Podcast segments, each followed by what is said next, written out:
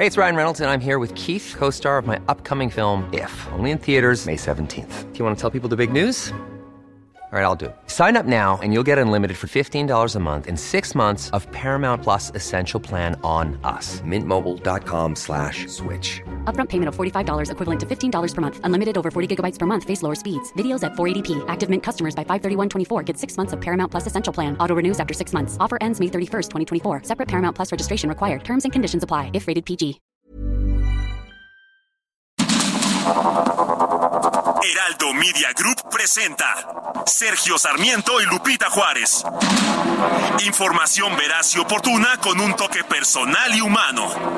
Por el Heraldo Radio, donde la H suena y ahora también se escucha.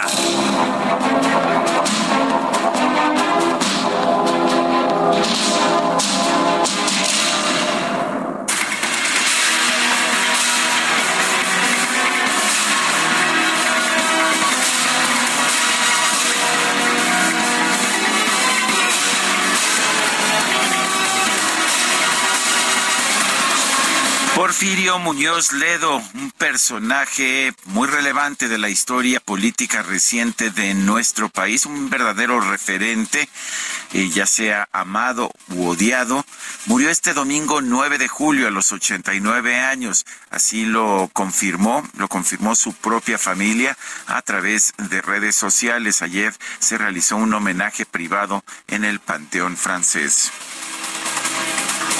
Bueno, y buenos días, mi Buenos- querido ah, Sergio. es cierto, ¿verdad? ¿Cómo estás? Es cierto, ya me estoy metiendo directo. ¿Sabes qué? Que me, me pegó, me pegó mucho la, la muerte de, de Porfirio Muñoz Ledo. La verdad es que teníamos una relación muy curiosa, muy intensa, muy este. No podría ser de otra manera. Con Con, un Porfirio con un no podía personaje ser, como él, no podría ser una manera. relación tersa. Creo que es el personaje que más entrevisté en mi entrevista de televisión y pues realmente no sé qué decirte Lupita, sí me, me, me pegó, venía yo de venía yo de, de viaje y la verdad es que me pegó, se nos va. Porfirio Se va un hombre que eh, Sergio estaba muy entusiasmado, él tenía muchas ganas de seguir participando en la vida política del país y bueno, él eh, su preocupación en una entrevista que estuve viendo el día de ayer es que decía él que pasemos de una transición democrática a una regresión autoritaria. Esa es mi principal preocupación, decía él. En lo personal no tengo preocupaciones, en lo personal no tengo agobios ni, ni preocupaciones.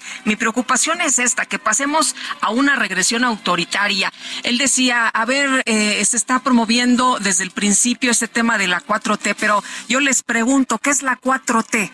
¿Cuál es la definición? Pregúntale a cualquiera que esté con el movimiento cuál es la definición o qué significa la 4T. Y él decía, bueno, la 4T lo repite la gente como pues prácticamente un mantra, ¿no? 4T, 4T. Y él decía, esto es un lavado de cerebro. La gente no sabe qué es la 4T, solo lo repiten entre muchas cosas que él declaró O la eh, 4T, sobre el tema. el régimen de Andrés Manuel López Obrador. Él trabajó mucho tiempo con Andrés Manuel López Obrador. Al final se, se deslindó en estos últimos Sí, meses. y él decía, a ver, a ver, eh, Andrés Manuel, yo no me sumé con Andrés Manuel. Nosotros teníamos un movimiento desde hace muchísimos años y Andrés Manuel fue el que se sumó a nuestro Y movimiento. fue después de que participó, de que, de que quiso ser candidato a gobernador del estado de Tabasco y finalmente el PRI de aquel entonces lo rechazó.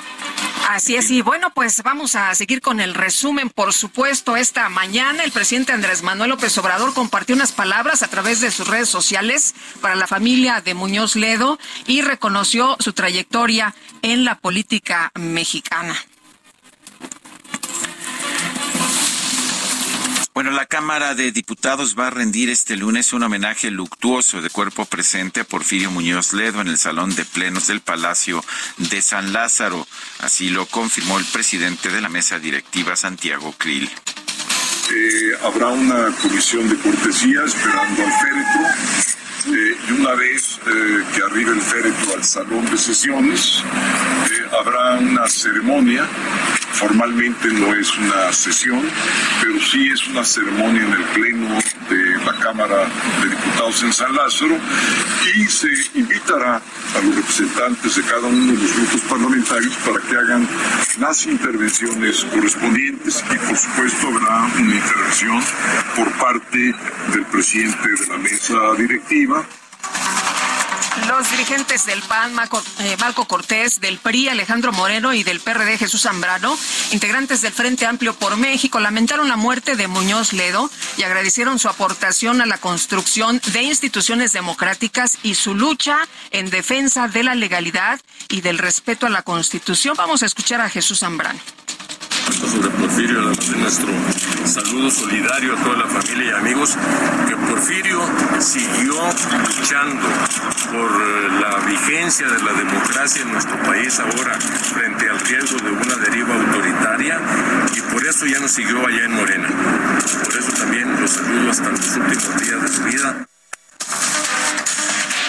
este fin de semana fue registrado ante el Instituto Nacional Electoral el Frente Amplio por México para las elecciones de 2024. Marco Cortés habló sobre el tema.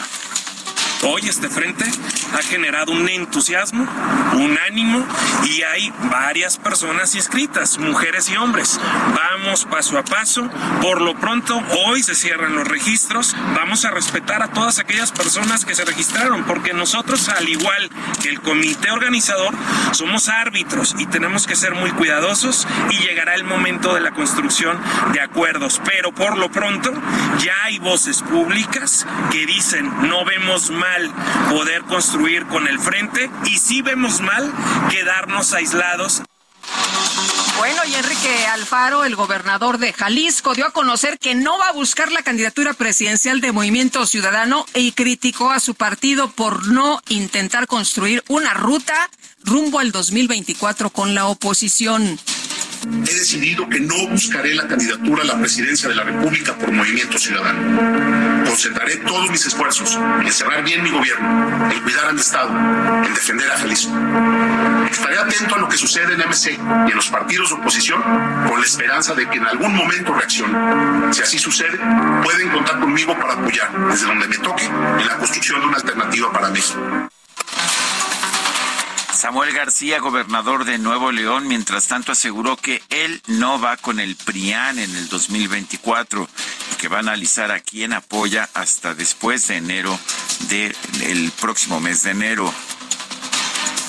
Entonces que me pregunten a mí, Samuel García, que qué opino de ir con el PRIAN ni a la esquina, subrayado en bold y en itálicas. No hay manera que convivamos con esa vieja política que le ha hecho un daño terrible a Nuevo León y al país. No hay manera, al menos yo, Samuel, no hay manera.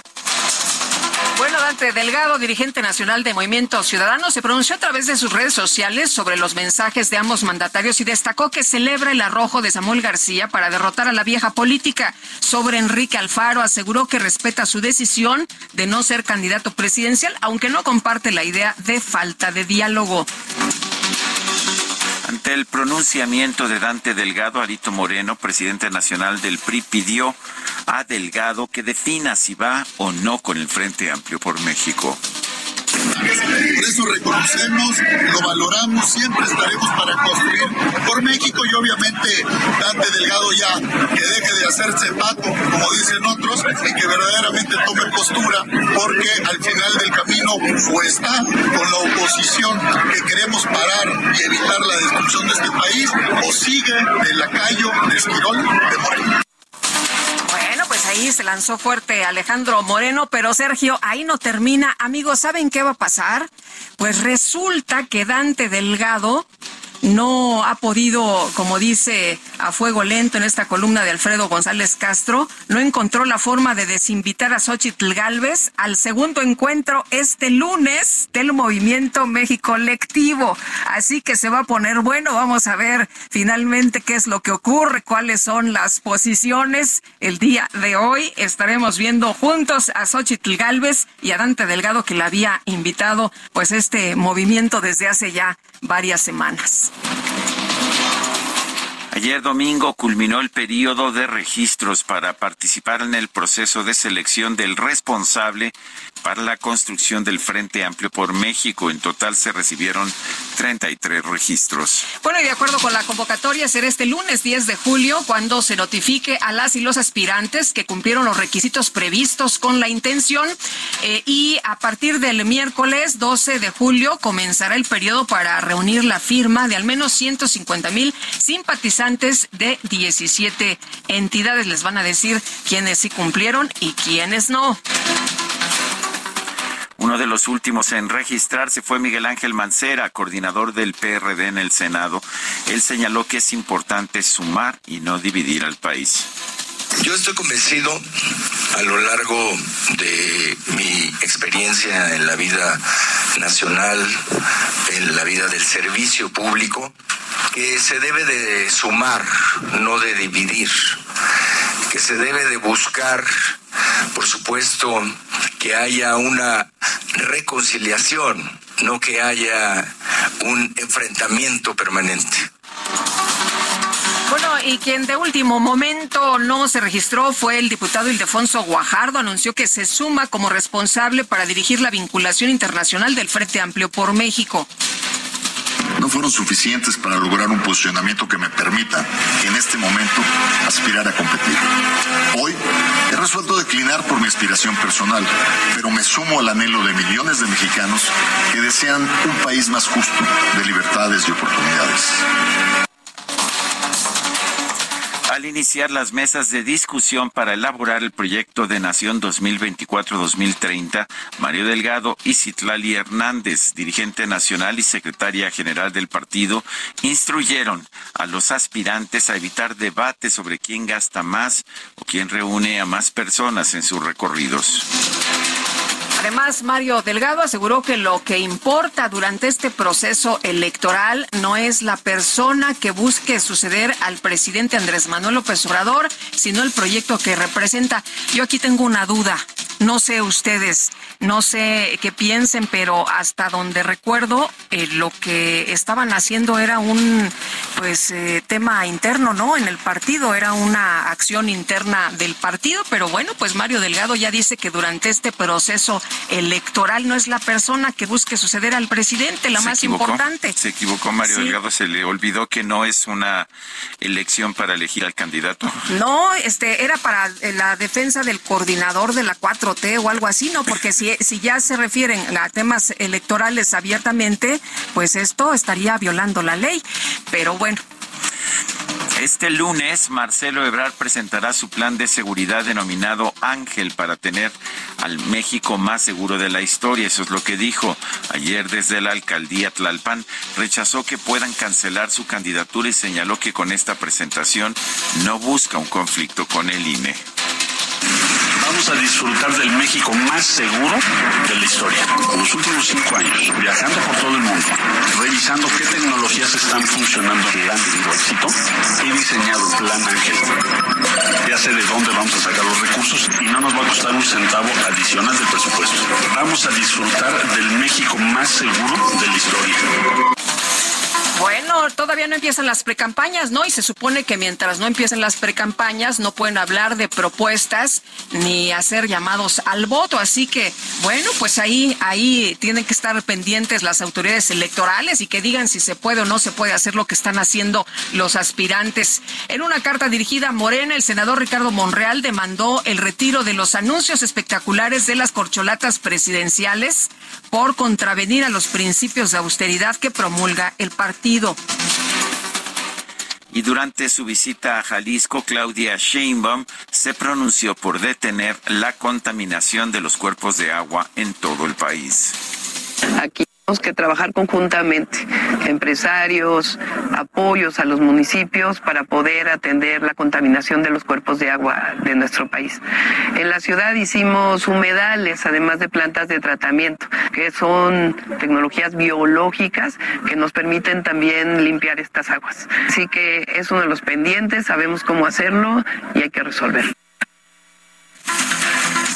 Velasco Coello regresó a su tierra Chiapas para realizar su asamblea informativa donde dijo que es momento de defender el proyecto de transformación que se ha construido durante estos cinco años.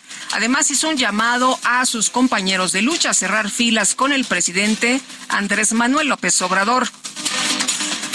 En Chalco, Estado de México, Gerardo Fernández Noroña del Partido del Trabajo emitió una alerta sobre un posible fraude electoral por parte de la derecha en las elecciones de 2024. Destacó la importancia de que el movimiento de transformación proponga un candidato respaldado por un amplio apoyo popular. Y Adán Augusto López estuvo en Apatzingán, donde se pronunció por dejar de estigmatizar la tierra caliente de Michoacán y señaló que su seguridad debe quedar a cargo de la Guardia Nacional. ¿Por qué tenemos que estigmatizar a Michoacán? ¿Por qué tenemos que estigmatizar a la tierra caliente? Y aquí se lo digo, le vamos a ganar la batalla de la inseguridad. Y desde aquí ofrezco, tiene que haber Guarda Nacional en funciones de policía municipal y tiene que ser con formación militar. Periodista Luis Martín Sánchez Iñiguez fue asesinado en el municipio de Tepic, de acuerdo con la Fiscalía General de Justicia de Nayarit. Luis Martín fue reportado como desaparecido desde el pasado miércoles. La Fiscalía de Nayarit también informó que se localizó con vida a Jonathan Lora, propietario de un portal de noticias que había desaparecido. La Secretaría de Seguridad y Protección Ciudadana, la titular Rosa Isela Rodríguez, hizo un llamado a los simpatizantes y militantes de Morena, así como a los ciudadanos, a defender a la Guardia Nacional y apoyar la aprobación de la reforma constitucional de esta institución que se va a presentar en septiembre de 2024 a la nueva legislatura. El presidente Andrés Manuel López Obrador dio el banderazo de bienvenida a Cancún al primer vagón del tren Maya. Añadió que el primero de septiembre hará una gira de supervisión del trayecto del tren Maya y saldrá de Campeche hacia Mérida, Chichen Itza y Cancún todo el sistema de Tren Maya es un hecho verdaderamente histórico. Me acompañan quienes han hecho posible que se avance hasta que inauguremos ese sistema de transporte en diciembre de este año, pero se va avanzando. Este es un paso que se está dando hacia adelante, el que ya desde Ciudad Sagún se están trasladando estos vagones de tren Mayo. La Secretaría de Obras y Servicios Capitalina y el Sistema de Transporte Colectivo Metro informaron el retraso de la puesta en marcha de las cinco estaciones del tramo elevado de la línea 12. Este sábado 9 de julio se reanudaría el servicio, pero de última hora anunciaron la suspensión de la apertura misma que se pospuso para el sábado 15 de julio. Ovidio Guzmán, hijo de Joaquín El Chapo Guzmán, volvió a perder la batalla en tribunales en contra de la petición de extradición a Estados Unidos. El juez quinto de distrito en materia de amparo y juicios federales con sede en el Estado de México negó el amparo solicitado por su defensa. Y el presidente de los Estados Unidos, Joe Biden, se reunió este lunes con el primer ministro británico, Richie Sunak, y con el rey Carlos III durante una breve escala diplomática en Londres, esto de camino a la cumbre de la OTAN en, en Lituania. El Papa Francisco anunció la creación de 21 nuevos cardenales, entre los que se encuentran tres argentinos, un colombiano y un venezolano seis personas murieron y ha, ha, resultado una herida en un apuñalamiento en una guardería de la provincia china de Guangdong, esto en el sureste del país. Sergio Checo Pérez terminó en el sexto puesto dentro del Gran Premio de Gran Bretaña, después de comenzar desde la decimoquinta posición. Max Verstappen se llevó la victoria en Silverstone. Lando Norris ocupó el segundo lugar y el tercer puesto fue para Lewis Hamilton. Segundo y tercero fueron para pilotos británicos aclamados por el público local. Bueno, y la selección mexicana de fútbol ganó este sábado 2 a 0 sobre Costa Rica para clasificarse a las semifinales de la Copa Oro.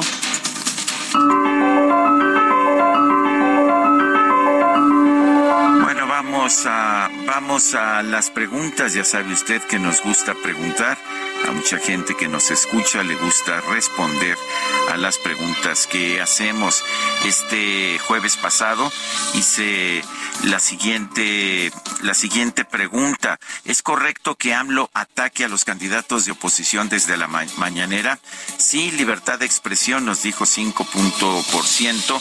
No, viola la ley, 93%. ¿Quién sabe? 1.3%. Y, y vamos, bueno, vamos con la pregunta de esta mañana, después vamos con la frase del día que omití por simple error. Se me hace que desperté, eh, que, que, estoy dormido todavía, ¿verdad? Esta mañana. Bueno, vamos a la 3210. 3210. Vamos a la frase de este día que ya coloqué en mi cuenta personal de Twitter, arroba Sergio Sarmiento. La frase de esta mañana es ¿cuál es su opinión sobre el papel de Porfirio Muñoz Ledo en la vida política de nuestro país? Buena nos dice 43.8, mala 10.3%, mixta 45.9%.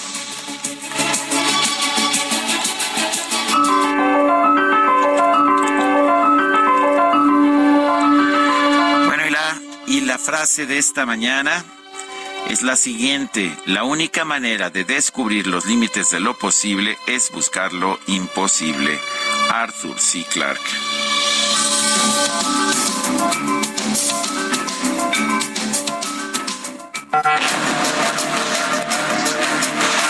Las destacadas de El Heraldo de México. Chiquitibunda la bimbomba, chiquitibunda la bimbomba.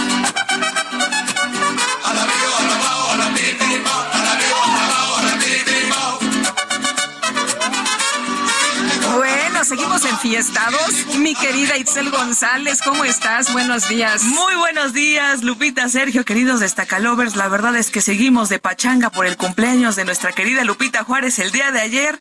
Sergio viene desvelado por eso, porque ayer, este, 11 de la noche seguíamos con el mariachi, muchachos, la siguiente, la siguiente, y se nos dio, pues, el día de hoy, ¿verdad? Dormimos tarde, dormimos, pero, pero festejados, muy contentos, eh, con el pastel de de nuestra querida Guadalupe Juárez, taquitos de canasta, tamalit, no hubo de todo, se puso de ambiente, muchas la verdad. gracias, muchas gracias, Itzel. De, de, parte de, toda la producción. A todo el equipo, gracias. En especial de DJ Kike que no pudo acompañarnos ayer a la fiesta porque estuvo Pero hoy se trajo el mariachi. Pero hoy, hoy venimos recargados y prometiendo festejar durante toda la semana. Así que si nos escucha de festejo de pachanga, usted ya sabe que venimos este jalando la fiesta desde el domingo, pues ojalá que, lleguemos hasta por, por, lo menos el sábado, que es quincena. La, vamos a traer hasta el próximo sábado. Sergio Lupita, amigos, es lunes, hay que trabajar, así que comenzamos con las destacadas del Heraldo de México. En primera plana, buscan gubernaturas, comienza chapulineo de legisladores. Al menos 25 diputados y 5 senadores iniciaron el proceso para solicitar licencia y competir en alguna de las nueve elecciones en estados o por la presidencia país piden frenar a Morena. El coordinador de los diputados de Movimiento Ciudadano, Jorge Álvarez Maínez, presentó un recurso ante el Tribunal Electoral para frenar el proceso interno de Morena. Ciudad de México por publicidad. Ecobici agrega ingresos, contribuyen al mantenimiento y a la operación del sistema. También rompió récord de viajes. Estados, Michoacán, con Zanja bloquean paso a comunidad. Crece el conflicto entre Capácuaro y Paracho. Orbe, Francia, brote de ira por violencia de la policía. Detienen y golpean a hermano de menor muerto en 2016. Meta delegación mexicana cumplen con creces. México tiene balance positivo al refrendar el primer lugar del medallero en San Salvador 2023. Y finalmente, en mercados, cambio climático dan impulso a suelo agrícola. La SADER aseguró que apoyarán a la sustentabilidad. Lupita, Sergio, amigos, hasta aquí las destacadas del Heraldo. Muy feliz lunes. Gracias, gracias Itzel, igualmente. Muy buenos días.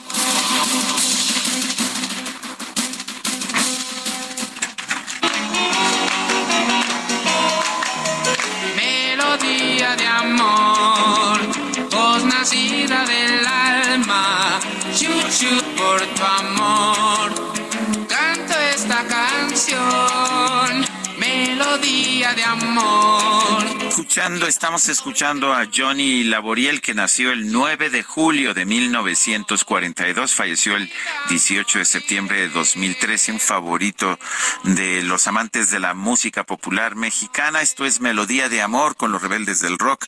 Regresamos en unos momentos más y hablaremos un poco más de Johnny Laboriel. Si tú me quieres más.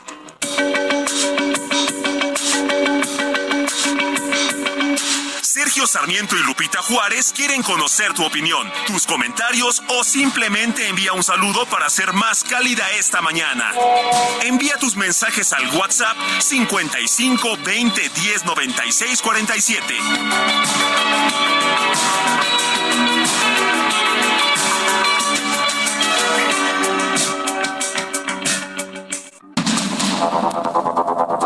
Continuamos con Sergio Sarmiento y Lupita Juárez por el Heraldo Radio.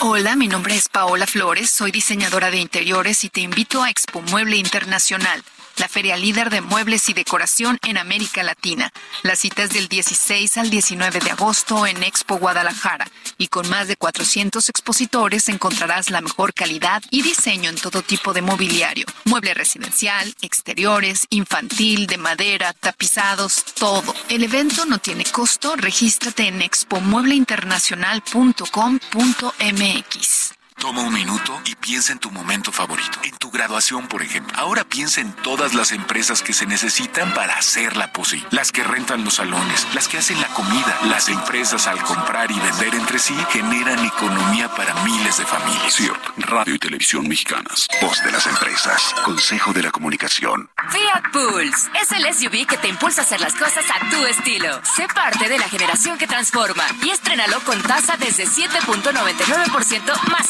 seguro gratis. Fiat, sé único. Visita tu distribuidor Fiat Chrysler, K31.6% sin IVA. Vigencia el 31 de julio de 2023. Consulta fiat.com.mx. angelito a bailar, a cantar y a gozar. el angelito baja a mí que me quiero enamorar, que me quiero enamorar. Soy feliz, angelito, soy feliz, angelito. Los del angelito quiero yo ya bailar y cantar. Los del angelito te amo yo porque me das felicidad, porque me das felicidad.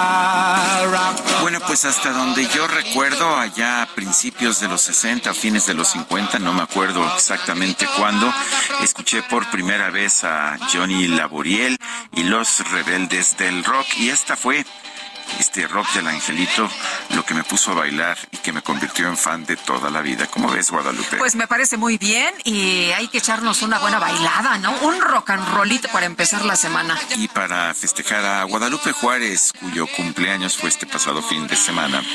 Muchas gracias. Oye, nos dice una persona, buenos días, muchas felicidades, Lupita, que sigas cosechando éxitos. Gracias, Juan Carlos. Dice otra persona, buenos días para todos. Qué lamentable la muerte del señor Muñoz Ledo fue de los más de lo más puro que tuvo el PRD, de los iniciadores de ese partido y qué pena que le arrebataron la presidencia de Morena porque él fue el ganador de esas elecciones, pero al presidente no le convenía, ¿por qué? Porque no le no le él, él no le tiraría dinero como Mario Delgado, linda semana es la señora Vadillo. Y Alfredo Ávila nos dice, muchas gracias, don Alfredo, le, le aprecio mucho la felicitación también esta mañana. Gracias por los abrazos. Los presidentes del PAN, Marco Cortés, del PRI, Alejandro Moreno y del PRD, Jesús Zambrano, lamentaron la muerte de Porfirio Muñoz Ledo. Elia Castillo, cuéntanos. Muy buenos días, Sergio Lupita. Los saludo con mucho gusto a ustedes y al auditorio. Bueno, pues así es, los dirigentes de los tres partidos lamentaron la muerte de Porfirio Muñoz Ledo y tras reconocer su trayectoria agradecieron su aportación a la construcción de instituciones democráticas y su lucha en defensa de la legalidad y del respeto a la Constitución. Aseguraron que siempre estuvo con ellos.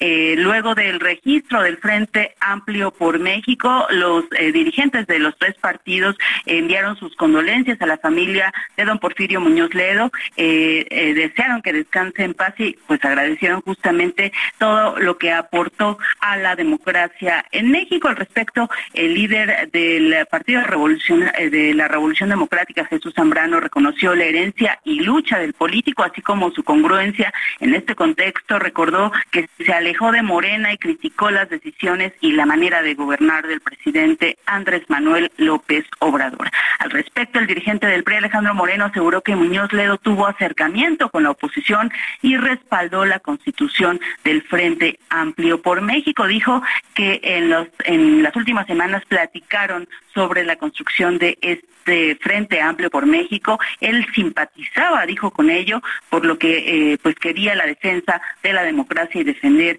eh, del autoritarismo a este país. Te comento, les comento, Sergio Lupita, que este lunes la Cámara de Diputados realizará un homenaje de cuerpo presente a Porfirio Muñoz Ledo en el Salón de Plenos de la Cámara de Diputados partir de la una y media de la tarde. Ahí se le realizará este homenaje en donde habrá posicionamientos de los eh, de los coordinadores de los grupos parlamentarios y bueno así despedirán en la Cámara de Diputados a Porfirio Muñoz Ledo cuyo último cargo fue justamente ser diputado federal y presidente de la Cámara de Diputados desde donde criticó fuertemente la manera de legislar de Morena y también las decisiones del presidente Andrés Manuel López Obrador. Este es el reporte que Muy bien, pues Elia Castillo, gracias por tu información.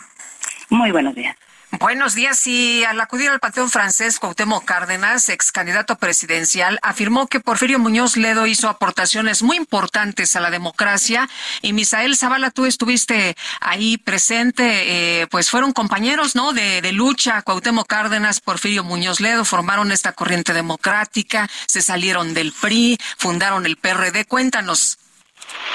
Muy buenos días, Lupita. Buenos días, Sergio. Efectivamente, Lupita, pues familia y amigos velaron a Muñoz Ledo y realizaron un homenaje al líder de izquierda en el Panteón francés, al que acudieron figuras de la política como el ingeniero Cuauhtémoc Cárdenas Solórzano, también el presidente de la Cámara de Diputados, Santiago Krill Miranda, así como senadores como Héctor Vasconcelos y funcionarios del gobierno federal. En este caso estuvo presente César Yáñez, subsecretario de Gobernación. A su salida del lugar, el ingeniero Cárdenas sostuvo que Porfirio siempre se mantuvo firme en la lucha y él cambió por México Incluso aseguró que su lugar en la política nadie lo va a poder llenar. Fue un luchador, un amigo, hizo aportaciones muy importantes a la democracia, se mantuvo en esta lucha y así es como lo vamos a recordar, fue lo que dijo Cuauhtémoc Cárdenas. En este sentido, Santiago Krill Miranda sostuvo que Muñoz Ledo fue un político que amaba México y tenía una presencia muy importante en el país. Incluso dijo que solían salir a tomar café en, en algunas ocasiones. Alrededor de la medianoche de este domingo, los familiares de Muñoz Ledo agradecieron a los asistentes sus muestras de cariño y también el respaldo que le dieron a toda la familia y también pues las muestras de eh, pues estas frases eh, de condolencia que les dieron a eh, pues familiares, amigos que bueno desde las 7 de la noche de ayer estuvieron llegando a este Panteón Francés. El cuerpo de Muñoz Ledo será trasladado hoy del Panteón Francés a la Cámara de Diputados, donde se realizará un homenaje de cuerpo presente pasadas las 13 horas. Sergio Lupita, hasta aquí la información. Muy bien, muchas gracias, Misael. Muy buenos días. Muy buenos días. El empresario, bueno, activista más bien, en realidad no participa de las empresas eh, de su familia, Claudio X González, se sumó a las exigencias de políticos opositores que reiteran la invitación de la Alianza Va por México a Movimiento Ciudadano para que se sume a la coalición de la oposición. Fernando Borja, que es analista político, lo tenemos en la línea telefónica. Fernando, gracias por tomar nuestra llamada. Esta petición de que Movimiento Ciudadano se una al frente, al frente por México, pues la hemos escuchado por, por muchos lugares, pero parece que la decisión final corresponde a Dante Delgado y a nadie más. ¿Qué opinas? ¿Qué tal, Sergio? Muy buenos días. Hola, Lupita. Hola, ¿qué tal? Muchas gracias, muchas gracias por la invitación. Y en efecto, Sergio, como bien mencionas, eh, Movimiento Ciudadano ha crecido bastante en los últimos años en cuanto a presencia en estados, en cuanto a gubernaturas, pero sigue siendo un partido fundamentalmente endosado a una persona, Dante Delgado. Y esto en realidad en un entorno en donde eh, pareciera que Xochitl Galvez va a cambiar las condiciones de competitividad rumbo a las elecciones de 2024, obviamente comienza a ser que muchas de las personas que están bajo eh, el movimiento ciudadano comiencen a hacer sus cálculos políticos creyendo en un arrastre posible de, de Xochitl Galvez. Y en ese caso estamos viendo a Enrique Alfaro y a Clemente Castañeda, que al parecer va a ser, va a aspirar a la gubernatura de Jalisco como ciudadano. Y por otra parte vemos a Dante Delgado renuente a una coalición con movimientos con la alianza y por su parte Samuel García. ¿A qué se debe esto? En mi opinión, Dante Delgado tiene cálculos un poco distintos en cuanto al crecimiento del movimiento ciudadano. Ha estado haciendo apuestas diferenciadas en cada uno de los estados con respecto al liderazgo que quiere apoyar y además de todo construir grupos parlamentarios, construir un registro del partido en lo local. Y al parecer no es una mala estrategia, pero en, en, en momentos donde las aguas están agitadas, en donde hay expectativas distintas para la oposición, naturalmente va a haber rebeliones internas. Vamos a ver cómo va, va a desarrollarse eso y en qué forma también vamos va a modificar a ser un actor como una tercera vía, tercera vía como pretende Dante Delgado o va a jugar dentro de una cancha opositora. Eh, Fernando, parece que la posición de Dante es muy clara, ¿no? Después de lo que dijo eh, Clemente Castañeda de, abrir la puerta si Xochitl era una posibilidad rumbo a la presidencia. Y él, eh, unos minutos después, decía que, pues, eh, ni a la esquina con el PRI y que esta alianza del PRI, PAN y PRD es el Titanic, que se está hundiendo y que tampoco, pues, él veía la posibilidad de que esto ocurriera. ¿Crees que esto se pueda mover? Hoy resulta que habrá una reunión muy importante. Dante había invitado eh, eh, casualmente a Xochitl antes de que pues se diera todo este boom y, esta presencia de Xochitl eh, como aspirante van a estar juntos en un evento. ¿Crees que pudiera cambiar la posición de Dante? Lo veo un poco complicado que cambie la posición de Dante, porque además de todo, si recordamos, ha sido muy tensa la, la relación entre Movimiento Ciudadano y la Alianza desde 2021 Acordemos, acordémonos que la propia alianza comenzó a acusar a, Movimiento Ciudadano de Esquiroles, boicotearon las elecciones de ese partido y además qué ganaría Dante. Yo creo que yo creo que posiblemente podría haber un cierto estire y afloja mientras no haya una candidatura clara del Frente Amplio del Frente Amplio eh, eh, en este sentido, pero mientras sabemos qué va a pasar, las aguas se están moviendo muchísimo y yo creo que vamos a empezar a ver un esbozo de cómo podrían ser las coaliciones hasta septiembre más o menos. Eh, en, todo esto, ¿qué, importancia real tiene Claudio X González en esta alianza de la oposición? ¿Es realmente el gran titiritero detrás de bambalinas o es simple y sencillamente el villano que ha escogido el presidente López Obrador para atacar esta organización? Yo estoy convencido que es lo segundo, Sergio es el villano favorito, es una persona de paja perfecta, porque además de todo encarna dos arquetipos que el presidente siempre ha movilizado a lo largo de su sexenio. ¿Cuáles son esos arquetipos? La, la oposición moralmente derrotada y el empresario conspirador. En realidad es uno de los más perfectas personas de paja para el presidente, pero es el gran titiritero, pues en realidad los partidos políticos tienen mucho más intereses que rebasan a los propios activistas y a la propia eh, sociedad civil organizada, como se designan estas agrupaciones. Fernando, ¿cómo ves el movimiento de los políticos en este momento? ¿Consideras que se está violando la ley electoral? ¿Crees que en estos momentos eh, sí están eh, haciendo, eh, pues, sí son lo que estamos viendo temas internos de, de los partidos? En mi opinión, el gran error que se cometió fue tratar de regular las precampañas. Alguna vez este un maestro mío, Alonso Luján, decía que si comenzamos a regular las pre-campañas, íbamos a comenzar a regular las pre-campañas, y vamos a llegar al absurdo de, de creer que hay espacios eh, distintos de competencia a espacios de trabajar. Y si una normativa como la que tenemos puede ser superada a partir de eufemismos como, como lo que estamos viendo, creo que un gran pendiente de una, de una futura reforma electoral va a comenzar a hablar en serio que no existen, pues, no existen precampañas, todo es competencia siempre. Y en ese sentido hay que transparentar intereses había que transparentar mecanismos de promoción y liberalizar algunos aspectos de la comunicación política de, las elecciones. Y bueno, y estamos viendo unas uh, pre-pre-campañas que no están reguladas, las precampañas al parecer sí, pero lo que estamos viendo es que hay un enorme gasto, particularmente en anuncios espectaculares, que ahora resulta que nadie está comprando. ¿Qué opinas de eso? Lamentablemente una normativa que prohíbe, lo único que genera son formas ingeniosas para darles la vuelta. Es decir, si no se puede hacer, si no se pueden hacer espectaculares de precampañas y se está prohibida la promoción personal de eh, de precandidaturas en este caso, lo que estamos viendo es una forma ingeniosa, es decir, vemos revistas que de pronto surgen de la nada para promover personas, vemos diversas formas de, de colocación de productos, que es lo que se llama en mercadotecnia este tipo de tácticas y otra vez es una cosa lamentable que lleguemos a, a este tipo de absurdos normativos, pero creo que es una, creo que la normativa electoral se hizo pensando para dirigencias partidistas para que controlaran tiempos de competencia y no para fomentar condiciones de competitividad real. Bueno, pues yo quiero agradecerte, Fernando Borja, analista político, el haber conversado con nosotros esta mañana. Muchísimas gracias, Sergio, y un saludo, Lupita. Gracias. Hasta luego, Fernando. Un abrazo. Muy buenos días. Bueno, fíjese usted que hemos eh, dado a conocer información de cómo está la inseguridad en el país en diferentes entidades, pero hay lugares que la percepción de seguridad es que hay eh, pues eh, confianza en, de los ciudadanos por parte de la policía, que hay percepción de eficacia, y esto es en San Pedro Garza García. Y vamos a platicar precisamente con Miguel Treviño, alcalde de San Pedro Garza García. Miguel, ¿qué tal? Muy buenos días. ¿Qué tal? Muy buenos días, Lupita. Buenos días, Sergio. Un gusto saludar a todo el auditorio. Gracias, Miguel. ¿Qué es lo que están haciendo ustedes ahí en San Pedro?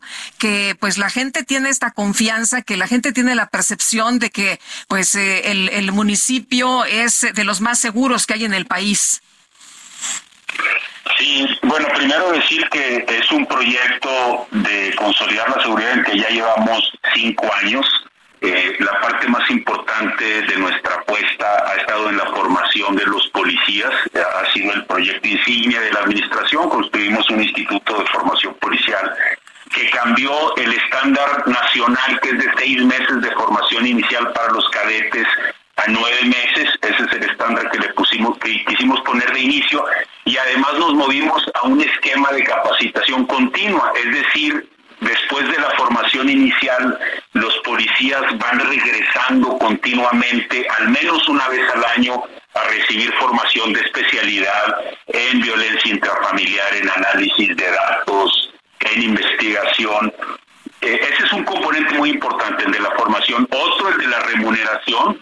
Eh, nosotros, eh, fue un compromiso desde la primera campaña. Ahorita un policía en San Pedro gana 22 mil pesos libres más prestaciones que en el caso de Nuevo León pues no lo gana en promedio un recién graduado del Tecnológico de Monterrey. Eso ha hecho que atraigamos mucho talento. Ahorita, por ejemplo, los 50 policías que están por graduarse de la cuarta generación del instituto, todos tienen estudios profesionales antes de entrar al Instituto de Formación Policial. Entonces, pues una serie de componentes que nos han dado, al menos por los últimos tres años en la evaluación de INEGI, la, policía más confiable, la más eficaz y donde el municipio donde la gente tiene mayor percepción de seguridad. ¿Puede haber, ah, puede haber una policía municipal o estatal buena, una policía civil, o es necesario militar las policías del país? Por supuesto que puede haber una policía civil buena. Yo iría más allá. La seguridad pública es una tarea para policías eh, la, formación de las Fuerzas Armadas tiene otra misión. La, la misión del policía es proteger a la ciudadanía, saber dialogar con los ciudadanos, tener capacidades para la proximidad, hacer inteligencia precisamente a partir de estar en diálogo constante con los ciudadanos. A mí me gusta mucho que recordarle a, tanto a los policías como a los ciudadanos en San Pedro que el 2% del tiempo de trabajo de un policía tiene que ver con tareas de represión, de aprender, de usar la fuerza. El 98% del tiempo el policía está orientando, escuchando, recopilando información, haciendo recorridos porque la presencia también da tranquilidad. Entonces, para mí el policía es el servidor público con la tarea más compleja porque hay que ser un poquito abogado, un poquito investigador, un poquito psicólogo. Nosotros creamos también la unidad especial de protección que tiene como misión atender puros casos de violencia intrafamiliar. Entonces ahí aprovechamos quienes llegan a la formación de, cadetes con antecedentes de psicología, por ejemplo, para crear esta unidad especial que tiene una misión bien compleja, que es entrar al hogar cuando hay una situación de violencia intrafamiliar. Entonces, yo diría, para tener una buena policía, para mí es un requisito que sea civil y que tenga formación de policía, de especialista en la seguridad pública. Eh, Miguel, tengo una duda. ¿Cómo, cómo se logró que eh, la población empezara a realizar denuncias? ¿Cómo se logra esta confianza? ¿Y cuáles son los delitos que persisten? Híjole, ese es un tema fundamental, Lupita. Estamos como país metidos en el círculo vicioso de la desconfianza, en donde los ciudadanos hacen comentarios eh, que denigran al policía en automático y eso se convierte en una mala imagen los policías están metidos también en este estigma muy negativo. Acá, eh, primero yo soy un defensor eh, pues muy radical de la honorabilidad de los policías. Yo no permito que un ciudadano haga comentarios que critican a los policías en general.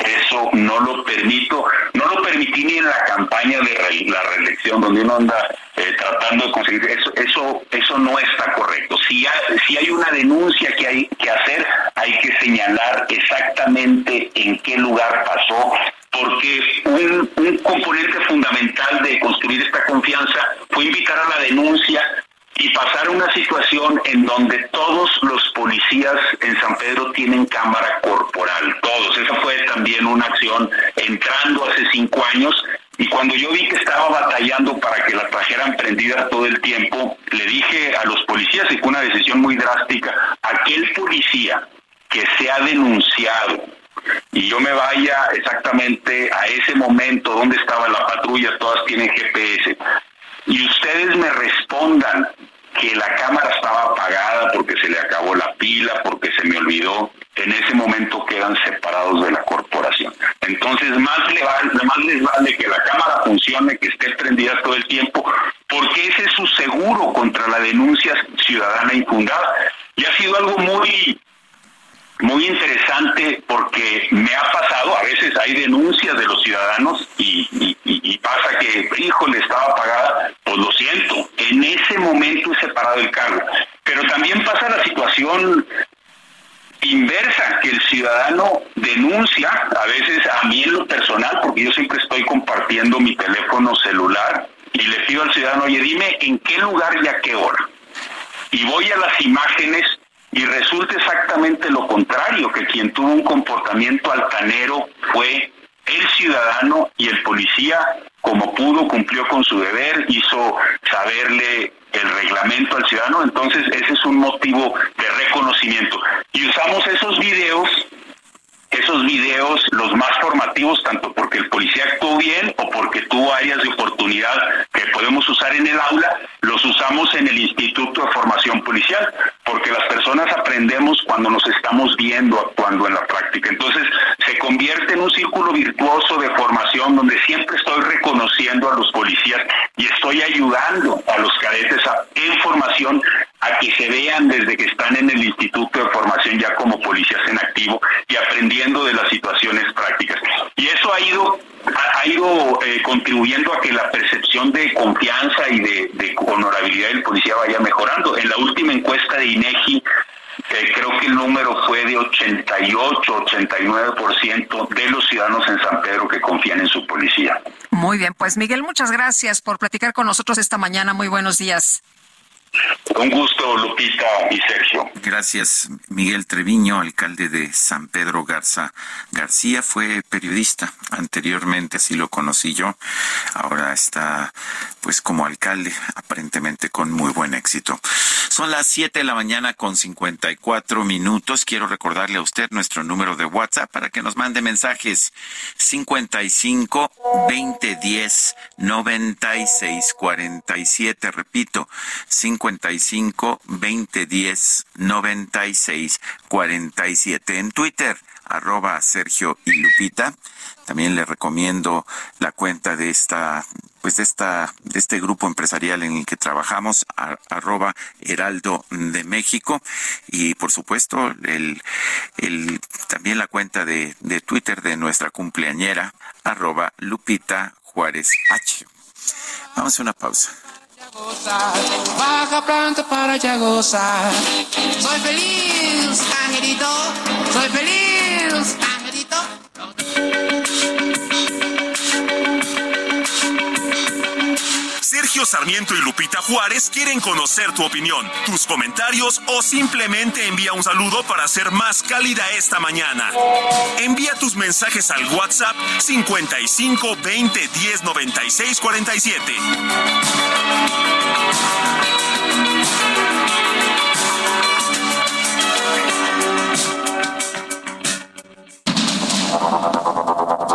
Continuamos con Sergio Sarmiento y Lupita Juárez por el Heraldo Radio.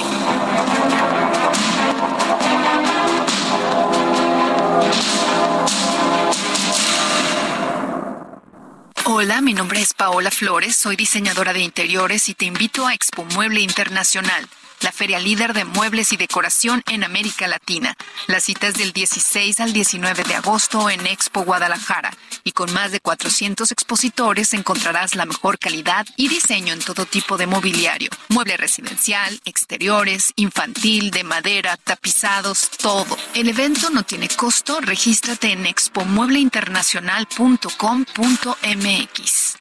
Fiat Pulse es el SUV que te impulsa a hacer las cosas a tu estilo. Sé parte de la generación que transforma y estrénalo con tasa desde 7.99% más seguro gratis. Fiat, sé único. Visita tu distribuidor Fiat Chrysler, K31.6% sin IVA. Vigencia al 31 de julio de 2023. Consulta fiat.com.mx. Nikola Tesla fue un ingeniero croata nacido en el Imperio Austriaco el 10 de julio de 1856. Sus estudios e investigaciones hoy en día han sido la base de los sistemas para el uso de la corriente eléctrica alterna. Nikola Tesla se mudó a París en 1882 y allí comenzó a trabajar en la Continental Edison Company como ingeniero en el diseño de equipos eléctricos. Ese año inventó el motor de inducción, que es un motor eléctrico de corriente alterna. En 1884 llega a Estados Unidos para trabajar con el propio Thomas Alva Edison, quien lo contrató para trabajar en el Edison Machine Works. Tesla se lució reparando los dínamos dañados del transatlántico de Oregon, lo que le valió la felicitación de Edison y su posterior contratación. De hecho, son muchos los inventos de Nicola, la bobina Tesla, la iluminación inalámbrica, el generador oscilador a vapor, entre otros. Lamentablemente, el ingenioso electricista falleció en Nueva York en 1943.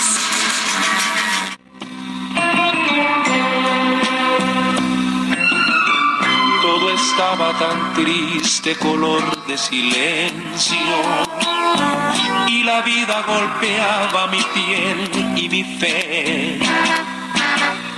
Daba igual morirme que vivirme sin por qué. Daba igual ser alguien que no sé. Y llegaste paloma como madrugada, tus alas abiertas sembrando sonrisas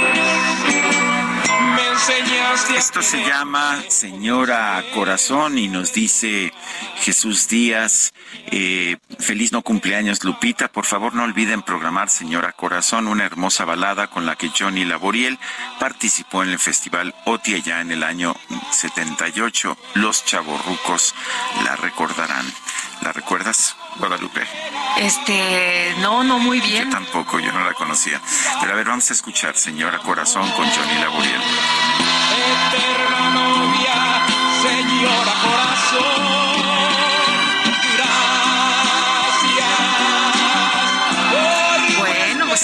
Suena muy tipo Oti. En realidad me gusta mucho el Johnny Laboriel, así como de baladitas de rock. Pero no con estas, ¿verdad? No. A ver, tenemos más mensajes. Y bueno, nos dice una persona de nuestro auditorio, Ricardo Murillo, estoy de vacaciones en Ciudad de México. El sábado pasado fui al Zócalo y está totalmente cercado. No hay manera de pasar a caminar. Regresé ayer domingo y seguía cercado y no hay acceso al Zócalo. ¿Dónde quedó el libre tránsito? No me digan que AMLO tiene miedo de que ocupen su lugar para hacer los mítines. Muchos saludos. Bueno, y dice otra persona, excelente inicio de semana. Para mí la verdadera referencia de la izquierda en México será Cuauhtémoc Cárdenas, Porfirio Muñoz Ledo, Eberto Castillo y Manuel Cloutier, no las sanguijuelas de Morena. Eh, ¿Qué tiempos aquellos? Víctor Jiménez del Estado de México. Son las ocho de la mañana con cinco minutos. El pronóstico del tiempo con Sergio Sarmiento y Lupita Juárez.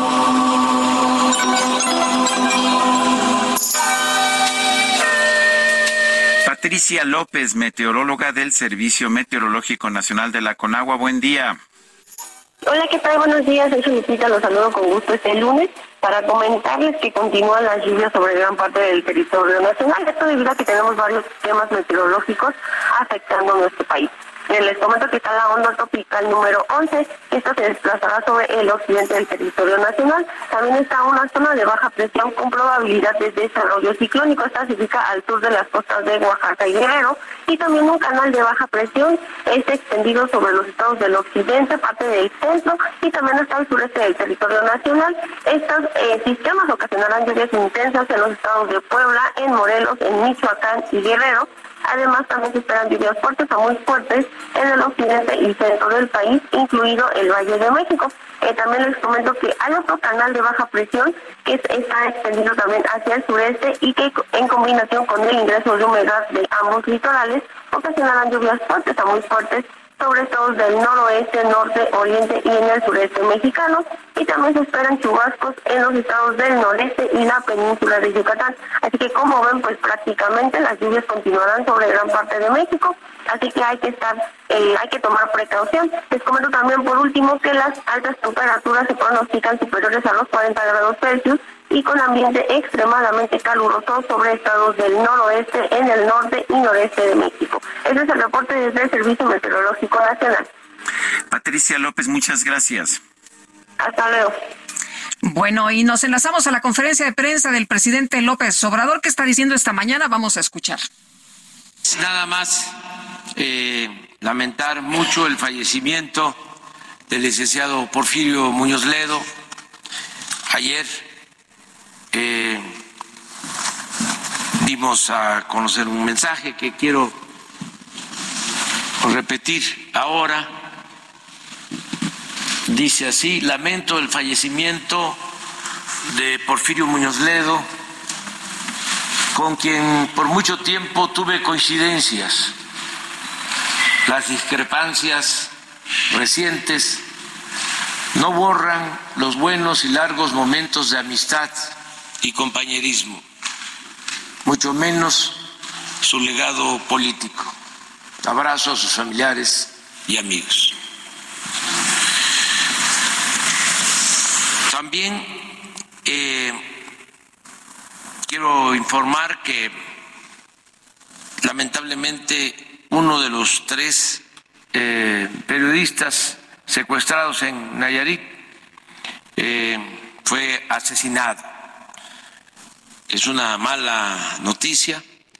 Liberaron a dos y uno fue asesinado. Mañana que corresponde informar sobre seguridad, se va a dar eh, más información Bueno, pues ahí lo que aborda el presidente esta mañana, la muerte de Porfirio Muñoz Ledo y la pues el secuestro y asesinato de uno de los periodistas eh, de la jornada y bueno, pues eh, todavía no se localiza a otro compañero más. Ahí lo que dice el presidente López Obrador de Porfirio Muñoz Ledo que pues al final tuvieron eh, grandes diferencias, ¿no? Y el y, Porfirio Muñoz Ledo criticaba mucho pues al presidente López Obrador, su manera de gobernar a este movimiento, ¿no? Que decía él, bueno, ¿y de qué se trata la 4T? En fin, pues ahí lo que dice el presidente esta mañana. Ocho de la mañana con nueve minutos. Esta madrugada se desató un fuerte incendio en la zona de la isla, en la central de abasto de Toluca en el Estado de México. Hay aparentemente ocho personas muertas. En breve, más información con nuestro corresponsal Gerardo García desde el Estado de México. Tendremos toda la información. Mientras tanto, pues vamos con otros temas. Pues ayer falleció y seguimos platicando del tema, este gran, e importante político y diplomático Porfirio Muñoz Ledo a los 89 años de edad. Estaba escuchando una entrevista ayer y decía, bueno, cuando termine este sexenio, voy a tener 91 años, es lo que decía él en la entrevista. Eh, todavía él se sentía, le preguntaban si, se sentía con energía, con eh, vitalidad, y él decía, sí, estoy bien, me siento muy bien. Y vamos a platicar con Marta Bárcena, embajadora eminente. Marta, ¿qué tal? Muy buenos días. Muy buenos días, Lupita. Es un gusto estar de regreso con ustedes. Qué gusto también en saludarte. circunstancias tristes. Así es. Oye, pues cuéntanos de, de, Porfirio Muñoz Ledo, cómo lo conociste, eh, cómo eh, viste su trabajo en la diplomacia. Y además, eh, él quería ya, al, bueno, al final prácticamente de, de, pues, de, de, la vida, él todavía andaba muy activo y él quería ser, pues quería ser embajador en Cuba. Pues mira, yo conocí a Porfirio cuando yo tenía 24 años en el Servicio Exterior Mexicano y me mandaron a la misión de México en Nueva York a cubrir la Asamblea General. Y él era el representante permanente, era el año 1981. Y eh, fue un año impresionante en Naciones Unidas porque hubo elección de secretario general. Y México tenía dos grandes candidatos para la Secretaría General de la ONU Porfirio Muñoz Ledo, el representante permanente que tenía una gran fama en Nueva York con el grupo de los 77, que eran memorables sus discusiones en los foros con la entonces embajadora de los Estados Unidos, James Patrick, al que él le, le decía siempre, Juanita, ¿cómo estás? en español. Y, y don Jorge Castañeda y Álvarez de la Rosa, el canciller mexicano.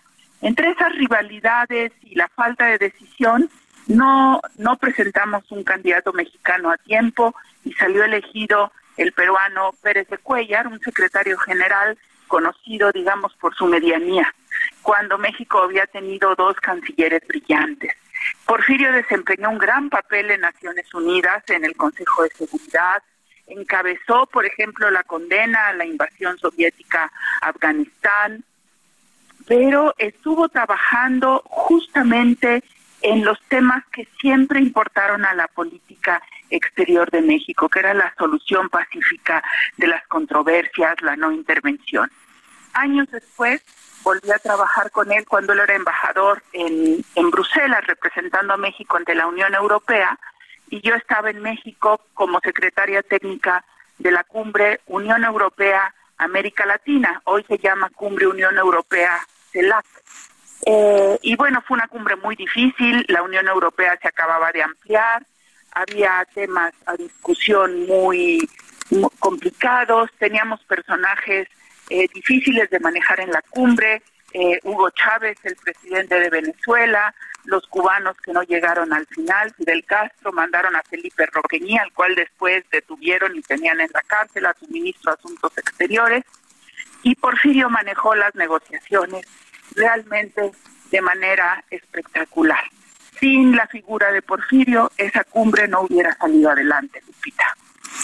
Y en, cuando estaba en Nueva York hubo este incidente que pues finalmente pesó mucho en su carrera, una pues un incidente con un empresario ya estadounidense que se había estacionado en su lugar. Eh, que, fue fue real que yo solamente he leído acerca de ese incidente, pero ¿qué sabes tú de él? Mira, yo creo que fue un incidente real, un incidente muy desafortunado, porque es un incidente que vino a, digamos, a poner una mancha en su brillante gestión en Nueva York. Ahora, hay que decir que ese tipo de incidentes en Nueva York se producen constantemente. ¿Por qué? Porque a los neoyorquinos les molesta mucho los privilegios que tienen los diplomáticos de tener lugares de estacionamiento, de, eh, de eh, algunos que cometen infracciones y no pagan las multas. Los rusos son famosos por eso, por cometer muchas infracciones y no pagarlas. Eh, y entonces suelen suele haber este tipo de fricciones entre los neoyorquinos y los diplomáticos acreditados en Nueva York. Desgraciadamente, este pues pasó a mayores y digo, yo realmente yo creo que sería muy injusto juzgar la, el desempeño, el brillantísimo desempeño que tuvo Porfirio Muñoz Ledo como representante permanente de México ante Naciones Unidas por este incidente, Sergio. Eh, Marta, él quería ser eh, diploma, bueno, quería regresar como embajador a Cuba. ¿Tú cómo ves esta esta parte, esta pues eh, decisión de, de Muñoz Ledo? Mira, yo conversé mucho con él sobre ese tema aquí en mi casa, justamente. Me decía, yo estoy todavía fuerte para volver a representar a México en el exterior. Y bueno, pues he conversado con algunos eh, gente del, del gobierno, del presidente López Obrador, sobre la posibilidad de Cuba. Y yo siempre le dije, embajador, usted ya tiene otra función en la, en la vida de México. Y es justamente promover su legado, hacer que los temas por los que luchó toda la vida eh, sigan avanzando en México. Y esos temas fueron justamente la democracia. Ayer ayer justamente releí algunas de sus declaraciones y decía, la democracia, la democracia en el mundo y en México es el respeto a la diversidad. Y la república es donde se busca el consenso. Y desgraciadamente en este momento, en lugar de buscar el consenso, se está viviendo una polarización extrema y no se está respetando la diversidad de la democracia, creo yo, de manera suficiente. Entonces, eh, ahí nos lanzamos a fundar la Fundación Porfirio Muñoz Ledo para justamente avanzar en estos temas y preservar ese legado que Porfirio Muñoz Ledo, Cuauhtémoc Cárdenas y Figenia Martínez dejaron desde la a la transición democrática de México. Eh, para mí el momento histórico más importante de los muchos que vivió Porfirio Muñoz Ledo es su decisión de separarse del PRI junto con Cuauhtémoc Cárdenas y lanzar la candidatura de Cárdenas bajo este Frente Democrático Nacional allá en 1988. Eh, ¿Tenías contacto con él? ¿Qué pensabas de pues de esta decisión que muchos consideraron absolutamente imposible? Mira, sí, muchas veces conversamos del tema y con otros y con otros amigos eh, de él, con Javier Bimer, con el propio Cuauhtémoc Cárdenas, con el que estuve ayer saludándolo en el sepelio de don Porfirio. Yo creo que el México de hoy, Sergio, no existiría sin esa ruptura que se dio en 1988. Eh, eh, sin esa decisión al interior del PRI por una mayor democracia, liderada esa decisión por mentes tan brillantes como la de Porfirio y como la de Cuauhtémoc, la de Ifigenia, hoy no sería un México que sí es más abierto, que sí ha tenido elecciones seguras. Sin esa decisión no hubiéramos tenido el INE, sin esa decisión no hubiera habido elecciones limpias, eh, y creo que eh, fue fundamental y Porfirio así lo reconocía. Por eso yo creo que uno de las de, de, de los mensajes más importantes fue ese actuar en conjunto en los últimos meses de Porfirio Muñoz Ledo y Cuauhtémoc Cárdenas. Eh, Marta, eh, veía unas declaraciones de Porfirio Muñoz Ledo en una entrevista donde le preguntan que, pues, ¿qué le preocupa más? Y decía él, bueno, a nivel personal no me preocupa nada, pero eh, en la política sí me preocupa que pasemos de una transición, de esto que estás mencionando, que se logró en el país, a una regresión autoritaria. Decía que él eh, veía en eso la, la mayor preocupación. Eh, ¿Platicaban ustedes de este tema? Sí, Sí, sí, conversamos muchas veces con él y como digo, con otros amigos, con otros miembros de la de la Fundación Muñoz Ledo. Y yo creo que es una preocupación, Lupita, que, ah, que quizás sea un poco exagerada, porque yo creo que este país sigue siendo esencialmente libre y democrático y que, y que eso es lo que queremos la mayoría de los mexicanos. Pero sí le preocupaba a Porfirio esa regresión autoritaria porque veía, aparte que lo que eh, eh, eh, él siempre veía México en el contexto internacional. Entonces decía, mira, mira, es que estamos viendo esta regresión autoritaria no solo en México, Estamos viendo esta regresión autoritaria en otros países de América Latina, la estamos viendo en Europa. Bueno, evidentemente la vimos en Estados Unidos con el gobierno de Donald Trump y con lo que estamos eh, viendo ahorita ya en las precampañas en Estados Unidos. Entonces, eh, conversábamos mucho sobre lo que estaba pasando en el mundo hacia los populismos autoritarios que se confunden con una verdadera izquierda democrática. Pues uh, Marta, eh, sé, sé, que fuiste muy cercana Porfirio. Eh, ¿Cómo resumirías esta vida, pues larga, esta vida tan intensa de Porfirio Muñoz Ledo? Bueno, yo lo resumiría a él eh, como un hombre de Estado, en mayúsculas, eh, eh, uno de los pocos estadistas que quedan en México, y lúcido, brillante, polemista, pero yo diría que él fue un hombre fiel a sus ideales, que podríamos llamar casi obsesiones. La obsesión de la transición democrática, la obsesión de la reforma del Estado, la obsesión del respeto a los derechos humanos, y creo que eh, eh, a contracorriente de lo que muchos piensan que fue un chapulín y que saltaba de un partido a otro, los fue fiel a los ideales y justamente fue buscando eh, eh, los partidos o los mecanismos para lograr alcanzar esos ideales. Y creo que muchas de las instituciones que existen en México ahora se deben en buena medida a la lucha de Porfirio Muñoz Ledo y de muchos de sus compañeros eh, que lo acompañaron, bueno, que estuvieron con, con él en esta lucha, Cuauhtémoc Cárdenas, Javier Bimer, Ifigenia, eh, todo, y generaciones más jóvenes. Y como diplomático, pues siempre nos enseñó la importancia de México. México tenía que estar siempre la silla de México ocupada, nunca vacía. México no podía faltar a ninguna reunión, a ninguna sesión. México tenía que tener una postura en todos los temas. México tenía que encabezar el liderazgo latinoamericano del grupo de los 77.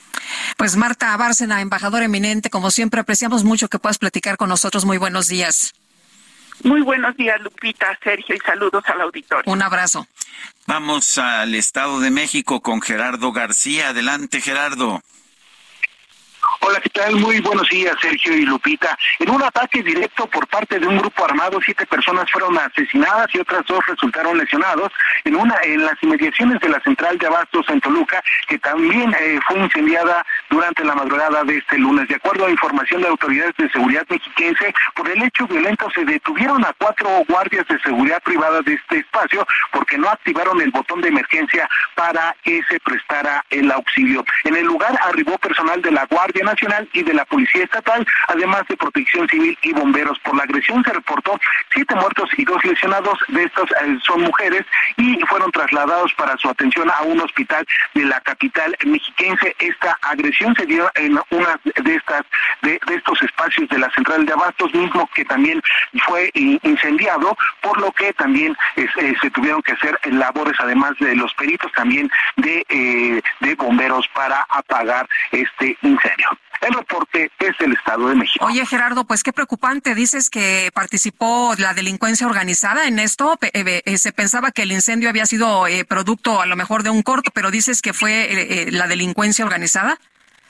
Lo que nos hacen referencia a las autoridades de seguridad de mexiquense es que se identificó a un grupo armado, llegó eh, directo precisamente a una de estas bodegas de la central de abastos en donde eh, quedaron las víctimas y también se hizo posteriormente este incendio. Lo que se habla es que se roció gasolina para prender el fuego, por lo que fue necesario también las labores de protección civil, además de los peritos de la Fiscalía General de Justicia. Y hay que recordar que la semana pasada precisamente también estábamos reportando eh, también eh, eh, homicidios cometidos en la capital mexiquense, pero también en San Mateo Atenco, que en esa ocasión sí se nombró a un grupo delictivo directamente. Sin embargo, a esto lo que están solamente haciendo referencia es que fue un grupo armado que llegó y por, por estos hechos ya se detuvo a cuatro guardias de seguridad. Destacar esta parte porque no, no presionaron el botón que se tiene para que se prestara el auxilio. Este botón está conectado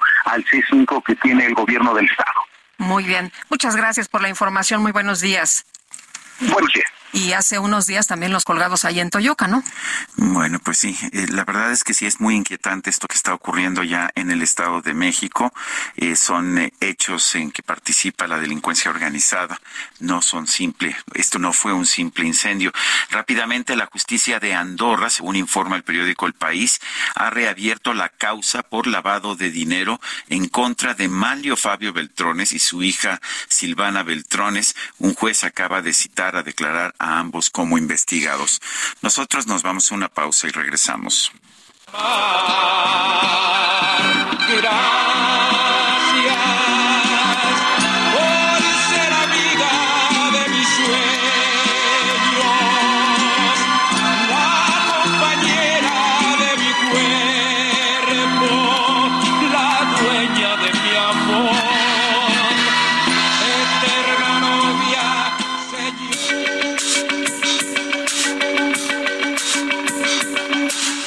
Sarmiento y Lupita Juárez quieren conocer tu opinión, tus comentarios o simplemente envía un saludo para hacer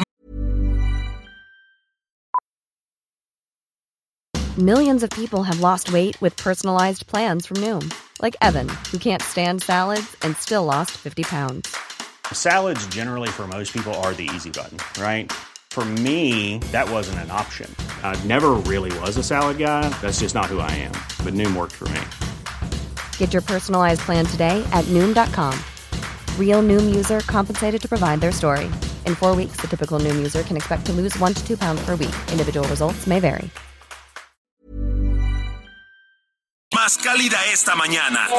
Envía tus mensajes al WhatsApp 55 20 10 96 47.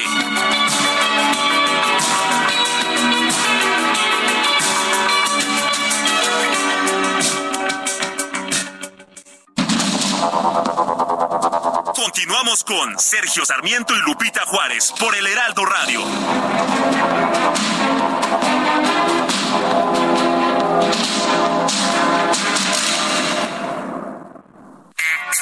Redefinimos tu concepto de una Subinfinity QX60 2023. Redefinimos con tres años de mantenimiento una Subinfinity Q. Descúbrela en Infinity Pedregal, Avenida Insurgente Sur, 1355, Jardines del Pedregal. Teléfono 5555 285344. Para mayor información, consulta la página www.infinity.mx diagonal legales.html. Jaque Mate. Bueno, estamos de regreso. Estamos de regreso aquí, como se ve que no sé dónde andaba el DJ Kike, pero bueno, vamos, vamos con mi jaque mate. Eh, lamenté mucho Ah, no, vamos, ah, vamos con Israel Rivas, perdón, perdón, estoy con la cabeza en otro, en otro lado, no, es que ya no por ahí, por ahí hubo, se nos, eh, eh, eh, ahora sí como, como dicen, se nos traspapeló. Eso es, aquí está con nosotros, aquí está con nosotros en la cabina Israel Rivas, usted lo recuerda, vocero de padres de menores con cáncer durante mucho tiempo, pero ahora ha asumido un papel nuevo, un papel para muchos sorprendentes, sorprendentes. Se registró como aspirante a la candidatura presidencial de la Alianza Va por México para las elecciones del 2024. Israel Rivas, gracias por estar con nosotros. Eh, no, no es fácil entrar a esta contienda eh, donde parecen tener una enorme ventaja los políticos de siempre. Tú nunca has sido político, tú has encabezado un movimiento social. ¿Qué te lleva a esta decisión? Sergio, Lupita, muy buenos días y ¿Cómo también. estás? Qué gusto. Gracias, qué gusto estar aquí con ustedes en el estudio. Y, y también saludos a, a su auditorio, que sé que los escuchan mucho a lo largo y ancho de este país. Bueno, e- es, difícil tomar una decisión, les decía yo antes de entrar al aire, eh, parece una aventura quijotesca casi el entrar a, a- a esto. Quiero decirles que me tomó la decisión o qué decisión me llevó a- a- a- a esto. Pues finalmente nos sobran los motivos para poder ayudar o hacer cosas por este país, en este México tan doliente, tan sufriente, hay tantas cosas por hacer. Desde luego que nuestra historia personal nos lleva a tomar decisiones como la de este tipo. Eh, La enfermedad de mi hija, ¿verdad? Eh, el, el- el ver el terrible desabasto de medicamentos en este, en este país, y lo digo con profundo dolor porque así es, el ver sufrir y ver morir a tantas niñas y niños al lado de la cama de Dana, pues me ha llevado a tomar esta decisión y no es fácil. Vuelvo a repetir, nuestra historia de vida nos lleva y nos marca en, en- en querer luchar y transformar este país. Desde hace mucho tiempo tú has sido activista, ¿no? Te has metido en varias causas desde, desde chavo. Sí, así es, Lupita. Y esto me, me esto es porque a los 18 años aproximadamente allá en el estado de Chiapas, eh, muy poco antes de que estallara el movimiento zapatista, mi padre fue asesinado en la sierra, ¿verdad? Donde ahora está el conflicto este terrible. Allá arriba mi padre era un científico y, y- y murió en brazos de, de- de mi hermana y a nosotros nos persiguieron, nos amenazaron. Nos dijeron, váyanse del estado de Chiapas porque los que siguen son ustedes. Eh, admiro la valentía de, de mi madre porque dijo, no, no solamente eso, no nos dieron las pensiones ni los seguros. Yo, yo les, yo les eh, comento una anécdota entre tragicómica, ¿verdad? Eh, desesperados por la cuestión económica, allí en San Cristóbal de las Casas me aventé a la camioneta del entonces eh, candidato Ernesto Cedillo Ponce de León justamente por esta desesperación, ¿no? Le dije, asesinaron a mi padre aquí y estamos desesperados porque nos siguen persiguiendo, porque no tenemos dinero, nos han dejado en la orfandad, mi- a, mi, a mi madre la corrieron. Y ahí comenzó de una, de otra manera esta lucha, ¿no? Eh, social en la que nos inmiscuimos, llegó el proceso zapatista en el estado de Chiapas y fuimos comprendiendo muchas cosas y nos fuimos empapando de, de- de muchas cosas. Conocí a grandes hombres allá en el estado de Chiapas, eh, como a don Samuel Ruiz García y a don Raúl Vera, que sigue viviendo y que aún conservo su gran amistad eso nos llevó a ser hombres de lucha, ¿verdad? A, a no dejarnos, a, a- entender que este país pasa y sigue pasando por procesos muy, muy complicados.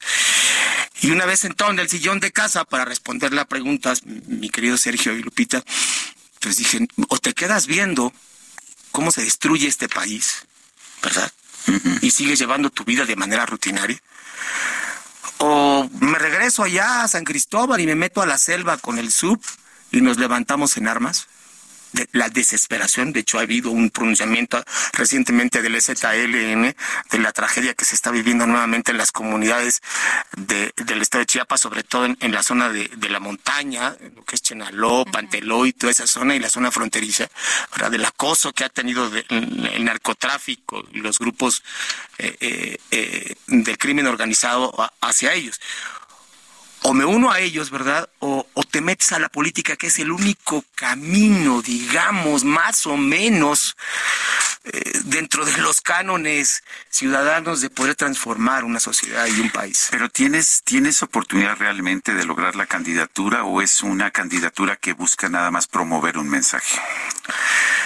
Sergio, creo que sí tengo oportunidad de juntar las 150 mil firmas. Lo logramos. Ustedes me entrevistaron, ¿se acuerdan? Con aquella situación que estábamos haciendo de las, de las firmas. Juntamos 108 mil firmas. Nos quedamos a- muy poco a las 113 mil. Eh, Decía Alma Fuerte, este poeta argentino, no te sientas vencido ni aún vencido, ¿no? Entonces, no, no, no puedo derrotarme antes de Antes de empezar. Claro, antes de empezar, no, yo creo que se puede hacer y también este es un ejemplo y creo que también así lo estoy tomando por dos situaciones. Primera, para que la, la política deje de ser cosa de profesionales, de políticos, y lo digo entre comillas, y comience a ser cosa de ciudadanos. Dicen que la política es demasiado importante para dejársela a los políticos. ¿Esa es tu idea? Así es, mi querido Sergio, la política es de todos. El quehacer de la cosa pública, el bienestar de nuestras ciudades, de nuestras comunidades, de nuestras colonias es cosa de todos. Eh, el día que nos dejemos de preocupar por los 20 metros de frente de nuestra casa y nos empezamos a preocupar por todo lo que sucede en nuestra comunidad, en esa medida van a ir transformándose mucho las cosas porque este país es de todo, no es del PRI, no es del PAN, no es de Morena, no es del PRD, es de cada uno de los que vivimos en este país en este querido México. Yo no sé si tan, eh, si lo codician por su riqueza o su pobreza, ya no sé realmente. Israel, eh, mucho se ha mencionado que en este país no hay oposición. Sin embargo, hemos visto que ahora se han eh, anotado por lo menos 33 personas, ¿no? Que aspiran a la candidatura de la alianza. Yo creo que aquí le rebato a quienes dicen que no hay oposición que viene de parte del oficialismo, especialmente la doctora Claudia Sheinbaum. Hay un Twitter que dice que no somos nada, me parece que hacer este contraste de blancos y negros, de este maniqueísmo, o es blanco y negro, no es cierto. Claro que hay oposición. Y claro que en este país cabemos todos. Es un país tan grande, territorialmente, pero tan grande culturalmente que cabemos todos, ¿no? Entonces sí, claro que hay oposición y que habemos voces que tenemos coincidencias y disidencias, ¿verdad? Y sí, sí, claro, y ahí está el problema, ¿no? Que pensaban que no había oposición y hoy hay inscritos en 33. 33. Claro que hay oposición. Eh, ¿ves, ¿Ves que hay posibilidad realmente de vencer a la maquinaria de Morena en 2024? Porque es la vieja maquinaria del PRI, pero con, pues con una ideología de izquierda que funciona muy bien. Claro, porque cuando, y, lo digo por todos, ¿eh? porque cuando vienen las elecciones, los partidos políticos y los políticos tradicionales se convierten en Santo Claus y los Santos Reyes.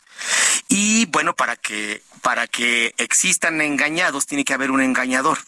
Y esto es lo que estamos viviendo hoy. Se prometen cosas irreales, políticas lejos de la realidad. Y perdón que me regrese al tema, como al sistema de salud que vamos a tener ahora sí ya casi como el de Dinamarca, cuando las cosas están totalmente al revés. Entonces, me parece que aquí es contrastar no solamente con el discurso, con hechos reales. Hay asociaciones de la sociedad civil y justamente es lo que quiero representar como cero desabasto, que están haciendo estudios muy reales de que, por ejemplo, cada de, eh, y, en, este tema en concreto, perdón, que cada de seis de diez recetas no se surten en el IMSS. Y este es un ejemplo pequeño de lo que sucede en México. Y si nos vamos al campo de la impunidad, también, ¿verdad?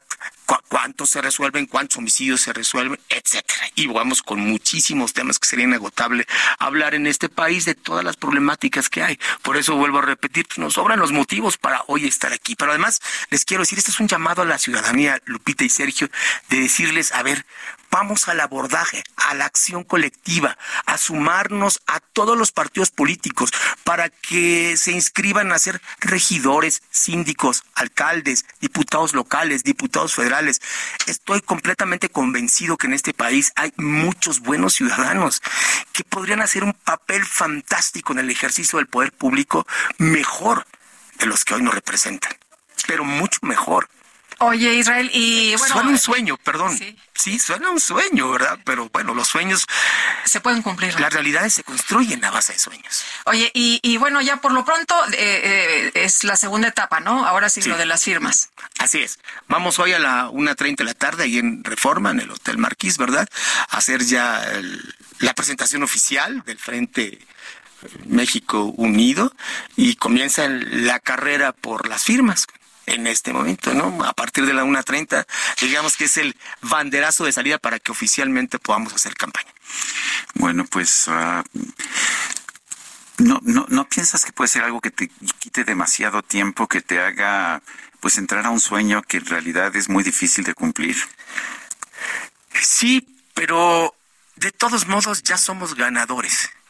Y aquí viene el tema central también de por qué. Uno, porque estamos digamos así, incitando a la ciudadanía a que se inmiscuya en los temas políticos y también, igual de importante, estamos volviendo al centro este tema del desabasto de medicamentos y de la tragedia que viven muchas mexicanas, no solamente niños y niñas, muchas mexicanas que no tienen eh, eh, un adecuado acceso al sistema de salud en este país por muchísimas razones que ya sabemos. Entonces, ya somos ganadores. Muy bien. Israel Rivas, gracias por conversar con nosotros y buena suerte en este nuevo, en esta nueva aventura. Gracias, Lupita y Sergio. Siempre es un gusto estar con ustedes. Muchas gracias. Hasta luego. muy buenos días. Gracias. Bueno, y este fin de semana el presidente López Obrador supervisó el avance, la construcción del tren Maya y del nuevo aeropuerto de Tulum. Vámonos con Noemí Gutiérrez, que nos tiene todos los detalles. Noemí, ¿qué tal? Buenos días.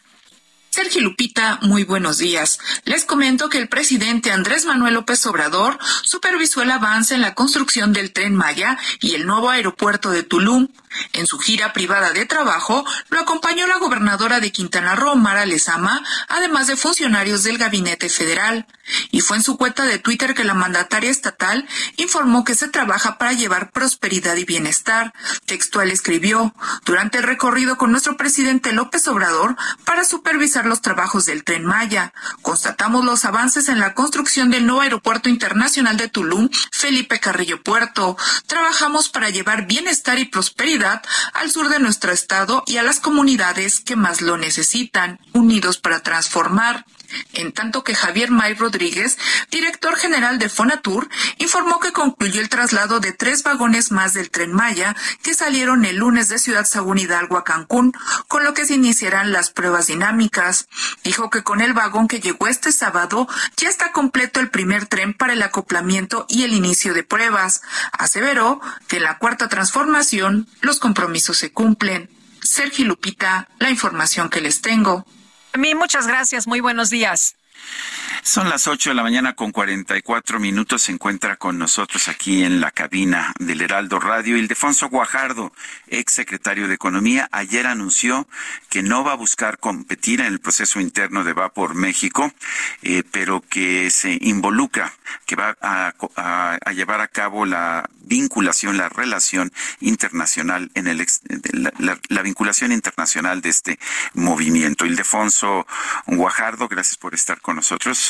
Gracias, gracias por la invitación. Qué gusto saludarlo, Sergio, Lupita. Feliz cumpleaños de ayer. Muchas gracias. Uh -huh. Buenos días, bienvenido. Y Ildefonso, tomaste tomaste una decisión que no debe ser fácil porque llevas muchos años en la política y finalmente yo todos los políticos que conozco siempre tienen la ilusión de que tarde o temprano podrán llegar a la presidencia de la República. ¿Cuáles son las razones de esta decisión? Sergio, fundamentalmente yo tomé la decisión, levanté la mano eh, en un evento en, en, mi tierra, en Monterrey, hace cinco meses. Y recorrí ocho o diez estados con muy buenos resultados. Eh, me pasa que, que realmente eh, conviviendo con la gente, escuchándola, analizando la circunstancia del país, eh, hay un recibimiento importante. Pero había compañeros míos que habían empezado hace dos años. Y entonces cuando empezamos a ver la medición de encuestas, pues yo salía, pintaba en las encuestas, pero pues había gente que me llevaba una ventaja, al menos de reconocimiento, de nombre y de posicionamiento. Y, y este, este proceso nos va a dar Iba, nos iba a dar 45 días para llegar a la primera medición. Entonces, siendo lógicos, serios y conscientes, eh, era muy difícil, sin una, digamos, sin una sin dinero y sin ca capacidades poder posicionarme y poder ser competitivo. Entonces, al analizar la circunstancia, eh, tomé la decisión de abocarme a, a, una invitación que me hizo el Frente para poder ser el vínculo internacional en un momento que es muy importante porque estamos siendo prácticamente eh, golpeados todos los días desde el púlpito más alto de la nación, eh, denostando al frente, denostando a los uh, posibles candidatos del frente. Y entonces yo creo que es momento de que el mundo voltee sus ojos a México, porque hay que prepararnos para lo que posiblemente vaya a ser una elección de Estado. Eh, Ildefonso, todavía en las encuestas que publica el Heraldo esta mañana, en las que se pregunta a la gente quién le gustaría que fuera el candidato de la alianza PRI-PAN-PRD a la presidencia de México, todavía estás aquí apareces en las mediciones con 4.2%.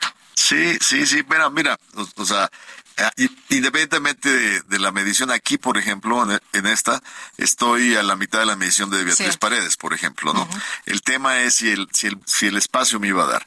Y dado que yo no, no tiendo a ser cuando he sido candidato un candidato disruptivo o un candidato como lo fue Samuel, tiktokero, eh, en mi estilo, yo avanzo, avanzo por convencimiento, avanzo por seriedad, avanzo por propuesta. Eh, digo, obviamente he tenido campañas y tengo, tengo pues la posibilidad de, de, ser empático, de, de, escuchar y sensibilizarme, pero no tengo esa chispa inmediata. Y que algunos que inclusive con menos tiempo lograron posicionarse muy rápido. ¿no? Como no es esto un problema, no nos estamos convirtiendo en un país en el que para destacar en política tengas que ser un show, showman, una showwoman, hacer espectáculos, este, andar en bicicleta o, o en, en lugar de pues concentrarse en lo que es el contenido. Sin duda, sin duda, es, es una combinación. A ver, eh, yo creo que sí existe esa, esa combinación media. Eh, y lo hemos visto, por ejemplo, en, uh, en, la política de países vecinos, ¿no? O sea, cuando se despierta el fenómeno Obama con la, frase de la, la, palabra de esperanza, ¿no? Hope, y cómo prende en la sociedad norteamericana, pues nos dice que la seriedad también puede ser parte de la política en un diseño eh, bien hecho y en una capacidad de movimiento. Pero después de Obama vino Trump con otra característica muy distinta. Sin duda, sin duda, pero pero tampoco era, era un candidato agradable, más bien despertó a un segmento del electorado que había sido ignorado y que estaba reprimido. Y entonces, eh, pues son estilos que hemos estado viendo en diferentes latitudes del mundo, ¿no? Eh, Ildefonso, hablabas de esta, eh, de, de, de, este nuevo encargo, de esta nueva empresa, conducir la vinculación internacional. ¿Por qué es importante para ti eh, este espacio dentro de, de, la alianza? Y ya nos decías, bueno, es un momento muy importante en el que tenemos que eh, hablar de México otra vez a nivel internacional. Sí, es, es, es fundamental salir a explicar que por primera vez en la historia, en México se están dando las condiciones para competir como una coalición que no solo será electoral, sino es una coalición de formación de gobierno. O sea, en un, en un sistema presidencialista como el mexicano no se han dado los espacios para proyectar este tipo pues de coaliciones que presenten un proyecto de nación con, con visiones compartidas. Entonces, primero, que el mundo se refiere a que México, al menos desde la oposición, está avanzando a modelos modernos de presentación de proyecto de gobierno y al mismo tiempo ir, ir, ir, ir jalando la observación internacional a lo que va a ser una elección muy difícil y que desde ya está dando visos claros, muestras claras de un intervencionismo y de una violencia verbal contra la oposición y contra los posibles candidatos de la oposición. Vemos que el presidente López Obrador uh, los últimos cinco días, todos los días le dedicó una parte importante de su discurso a Xochitl Gálvez, que en estos momentos está en primer lugar, por lo menos en la oposición, por lo menos en la encuesta de El Heraldo pero hay gente que dice que lo que está haciendo es fortalecerla. Sin duda, tienes, tienes dos apartados. El apartado de el ataque fortalece. Yo creo que el, el, el evento aquel de Palacio de Gobierno donde no le permiten el derecho de réplica tuvo una implicación importante. Palacio Nacional. Perdón, Palacio Nacional. Eh, tuvo una implicación importante. Y en ese sentido, eh, yo, yo sí creo. Ahora, también y eso para mí es un consejo para todos nuestros aspirantes en este momento. Eh, tiene que llegar un momento en que dejemos de hablar de él y empecemos a hablar del proyecto de nación. Empecemos a hablar de lo que aspiran los mexicanos para un gobierno que inicie en el 2024 y pongamos en la mesa soluciones reales. Para mí fue muy interesante ver una encuesta reciente, muy amplia y muy profunda, donde te dice, sí, el señor presidente trae tasas de aprobación de alrededor del 60, pero la gente reprueba los resultados del gobierno y la calificación del gabinete es pésima. La gente te dice problemas excesivos de seguridad para mi familia, mi barrio, mi ciudad, problemas eh, económicos eh, que me afectan en términos de nivel de precios, eh, una serie de, de, la infraestructura con la que viven, la, disponibilidad de agua, la disponibilidad de electricidad. Y entonces eh, tienes este, este elemento pues, bipolar, ¿no? Sí. Son dos caminos, ¿no? Uno caminos. El, el, presidente y, y pero, pero, su personalidad. Pero ¿no? por eso, por eso hay que hablar de, de, lo que está pasando eh, con la gente. El, las largas filas para esperar transporte público en muchas ciudades del país, la gente perdiendo cuatro o cinco horas para ir y venir a su trabajo, el, la escasez de agua que se está dando en puntos importantes, colonias eh, de, de, de, bajos recursos que tienen que estar comprando el agua en pipas porque no tienen disponibilidad de agua. O sea, ahí es donde está el debate, ahí es donde está la discusión. Y, y yo creo que, que los candidatos o precandidatos o aspirantes de este proceso deben de centrar eh, su agenda en los problemas de la gente. Eh, la, la elección, hablabas de una cosa que me parece a mí muy, muy importante, esta denuncia que haces, que podríamos tener una elección de Estado. ¿Se puede blindar la oposición? Sin duda que tienes que hacer un blindaje, tienes que hacer un blindaje dentro de lo que es uh, la observación y una gran lupa eh, a las decisiones y el proceso en el Instituto Nacional Electoral, pero al mismo tiempo tienes que darle visibilidad internacional. La presión internacional es fundamental en estos temas y esto no es injerencismo, esto no es, sino que simplemente eh, los grandes aliados de México, los organismos internacionales en estos temas y sobre todo eh, motivar la participación en este proceso electoral. A mí me tocó participar en la primera elección en la historia, la elección del 2000, donde se permitió que los partidos políticos invitaran observadores internacionales. Y fue un ejercicio muy importante, perdona, no, no 2000, eh, 94 en la elección del doctor Cedicho, porque recuerden que apenas estamos estrenando la credencial electoral y el mundo tenía una gran desconfianza de las elecciones de México. Y a mí me tocó junto con Gurría hacer visitas desde San Diego, San Francisco, Los Ángeles, Sacramento y luego la ruta Washington, Boston. ¿Para qué? Para ahí mismo visitar los eh, consejos editoriales de los periódicos más importantes, los think tanks eh, enfocados en asuntos México, Estados Unidos, los políticos hispanos, eh, los políticos locales, y cruzamos la invitación de un observador internacional como Wayne Cornelius de la Universidad de San Diego, conjuntamente con la presencia de un reportero que venía a cubrir las elecciones del San Diego Union Tribune. ¿Qué pasó al día siguiente de la elección? 70 editoriales en Estados Unidos y alrededor del mundo calificando esa elección como una de las más transparentes de la historia. O sea que sí, sí vale la pena esa vinculación internacional. ¿Apoyas a alguno de los candidatos que, que se han quedado en la contienda? Son 33. no, no, mira, eh, una vez que recibí la invitación del Frente, eh, para mí por, eh, profesionalmente sería indebido inclinarme por ninguno de los candidatos. Yo voy a estar trabajando para que el que finalmente resulte electo como responsable del Frente, poder apoyar y tener avance y no esperarnos hasta ese momento para poder proyectar internacionalmente eh, el resultado de este proceso.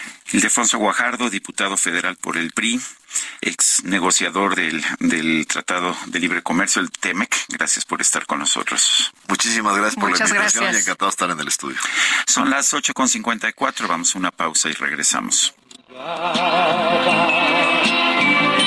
Tus alas abiertas sembrando sonrisas me enseñaste a quererme con tu ciencia de soñar. Me enseñaste a ser libre para amar.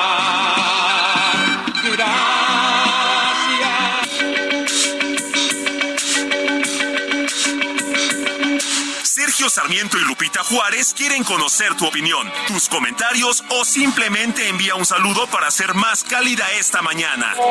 Envía tus mensajes al WhatsApp 55 20 10 96 47.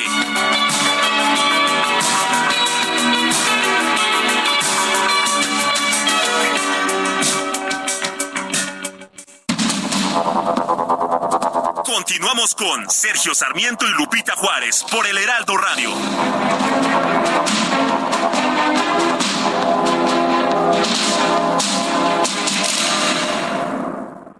Hola, mi nombre es Paola Flores, soy diseñadora de interiores y te invito a Expo Mueble Internacional la feria líder de muebles y decoración en América Latina.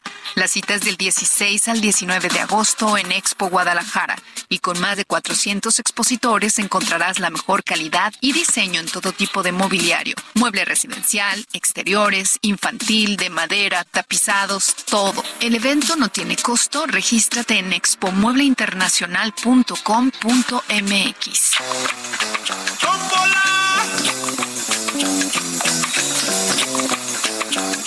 La vida es una tómbola, tómbola. La vida es una tómbola, tom, tómbola. De luz y de color, de luz y de color. Y todos en la tómbola, tom, tómbola. Y todos en la tómbola, tom, tom, tómbola. Encuentran un amor. Tómbola. En la tómbola del mundo. La la tómbola del mundo, pues hay, hay varias tómbolas. No le des vuelta, quién sabe qué va a salir. Bueno, puedes este, empezar vendiendo gelatinas y terminas, este, quién sabe en dónde, en la política. ¿Como qué?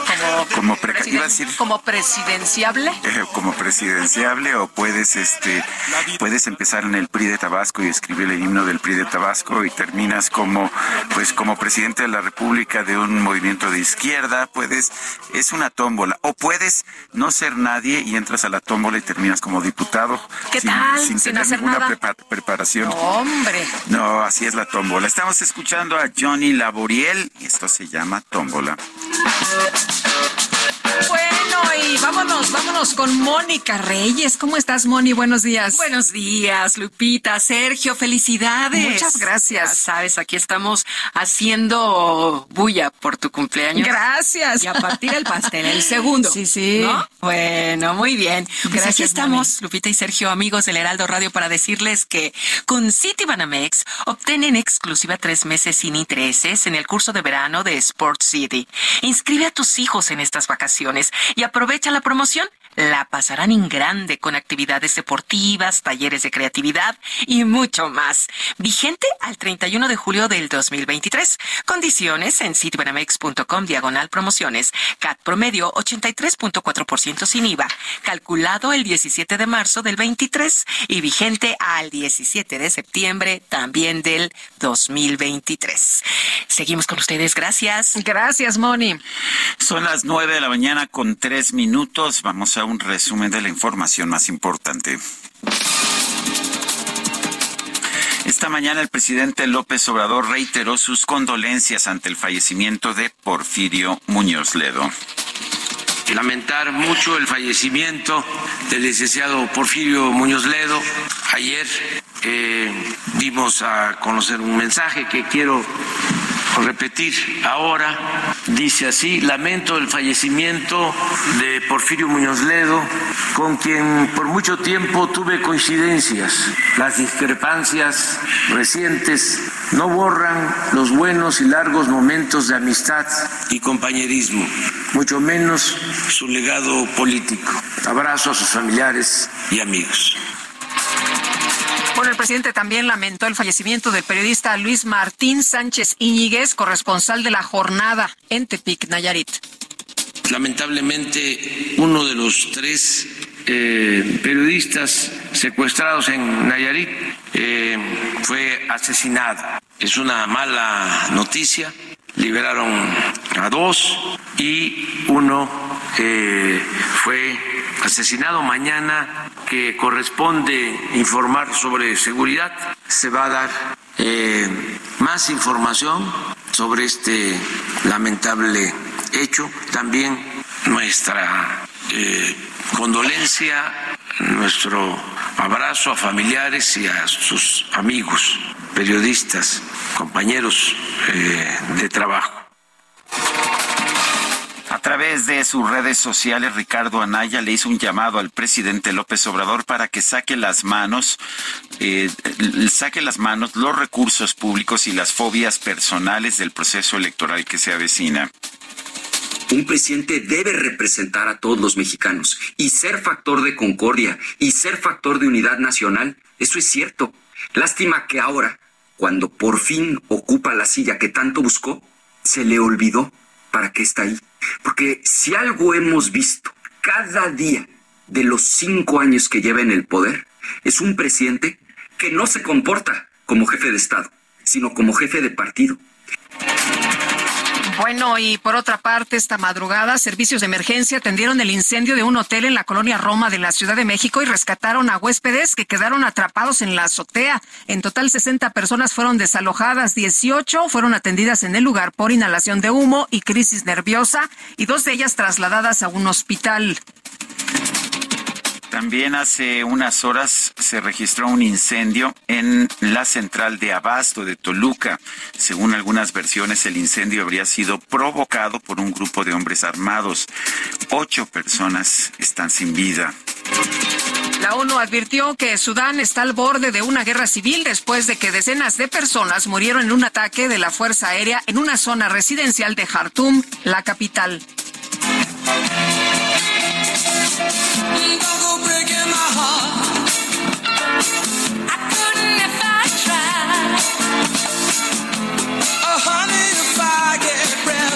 Pues mire usted, el músico británico Elton John ofreció la noche de este sábado en Estocolmo, Suecia, su concierto de despedida. Con él puso fin a medio siglo en los escenarios. Interpretó ahí al final Farewell Yellow Brick Road, Adiós, Camino de, ladrillo amarillo. Durante más de, dos horas, eh, bueno, así se llamaba, así se llama el tour Farewell Yellow Brick Road Tour.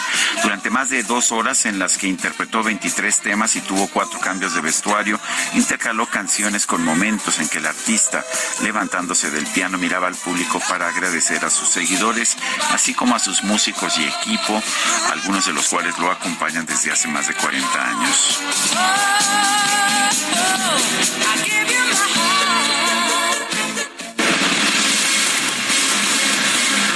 Bueno, y esta mañana vamos a platicar con Francisco Cervantes, presidente del Consejo Coordinador Empresarial. Francisco, ¿qué tal? Qué gusto. Buenos días. Muy buenos días. Saludarlos a ti al auditorio.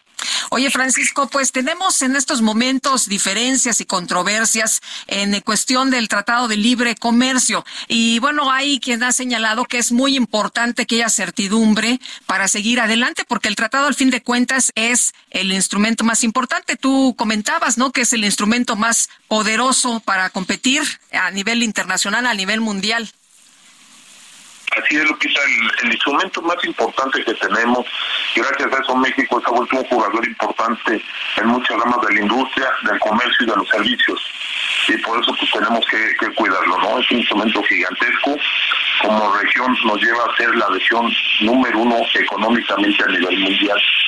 Entonces, ese es un, referente importante, sobre todo compitiendo con Asia, con Europa, y ahí están los resultados, ¿no? Y además, como México, pues nos permite ser el primer socio comercial de Estados Unidos, el país con más consumo del Estamos viendo, sin embargo, un momento en que, pues, tanto México como Estados Unidos están ah, desobedeciendo el tema que en ciertos temas. Estados Unidos en el campo de, de, los de los automóviles de la producción de vehículos de motor. Eh, México en el campo del maíz transgénico. Qué opinas de eso mira tuvimos ahí a grandes negocios por grandes problemas ¿no? Y este es un tratado tan tan grande que bueno debe de haber siempre algunas diferencias pero para eso tiene también los capítulos para ver todo lo que sea controversia y los, paneles no que además tiene esta facilidad de las consultas para poder antes de ir a un panel poderlas discutir no y ha sido el caso en esta en esto en el tema de energía en el tema de maíz que se está se están en pláticas. Eso es lo más importante y déjame destacar algo importantísimo. Es la primera vez que la iniciativa participa en esta en este diálogo de alto nivel, sobre todo a nivel comercio, ¿no? Donde están los tres eh, de Catherine Tai, que es la representante de la Casa Blanca, Raquel Buenroso, secretaria de Economía, y Mary Engine, de Comercio Internacional de Canadá. Y la iniciativa privada es la primera vez que participa en, este, en estos diálogos. Eh, ¿Qué tan importante, Francisco, es que haya espacio para la discusión? Pues muy, muy importante, ¿no? Porque además nosotros con toda la información que tenemos, pues nos permite ponerlo sobre la mesa y sobre todo que vean que hemos avanzado mucho en la parte laboral. En muchos de los temas, el tratado tiene casi 30 años. El TEMEC tiene de tres años, está cumpliendo este, su tercer aniversario y además con un avance importantísimo. Entonces cuando ponemos sobre la mesa lo que se ha avanzado en materia laboral, este pues es muy importante porque todos se lo toman en cuenta y, y tranquiliza mucho el instrumento, lo relaja muchísimo, ¿no?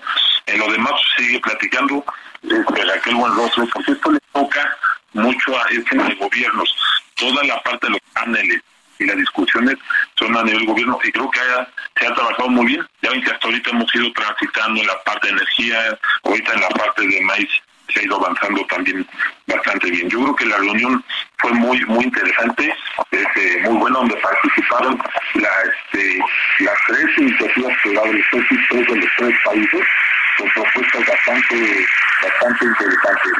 Ellos mismos también se asombraron de todo el avance que hemos tenido este, en México, ¿no? Para poder armonizar las políticas este, laborales, que es lo que más les preocupaba, y se ha, ido avanzando y armonizando de manera este, importante. ¿Qué opinas del superpeso? ¿Qué tanto afecta a los exportadores mexicanos? Ahorita sí eh, tenemos un superpeso, eh, si lo tuviéramos un poquito más cerrado en la importación de vehículos, que como sabes somos el cuarto jugador a nivel mundial en la exportación de vehículos, el número uno en camiones, y en 37 productos. Estamos en el top 20. Si tuviéramos este un tipo de cambio este más con con más este entonces no sé decirlo a 19 20 pesos pues tendríamos mayor entrada no en las remesas en todo lo todo lo que genera este instrumento en el comercio exterior bueno, pues gracias Francisco Cervantes. Me dio gusto verte ayer en, en un aeropuerto más. Yo no sé por qué siempre nos encontramos en, en aeropuertos. Te mando un fuerte abrazo. Muchas gracias, Sergio. Igualmente un abrazo muy fuerte a ti al auditorio. ¿eh? Qué gusto estar en este espacio. Gracias. Buenos días, muchas gracias. Francisco Cervantes es presidente del Consejo Coordinador Empresarial. Son las nueve de la mañana con 13 minutos. El colorido de las artesanías, los platillos típicos y la calidez de la gente de Yucatán llega a Zapopan con la Feria Yucatán Expone. 50 stands, restaurantes y espectáculos artísticos para conocer y disfrutar de la cultura de la tierra del Mayab eterno. Yucatán Expone, del 3 al 16 de julio en la Plaza de las Américas, Juan Pablo II de Zapopan. Entrada gratuita. El gobierno del estado de Yucatán invita. Juntos transformemos Yucatán. Gobierno del estado.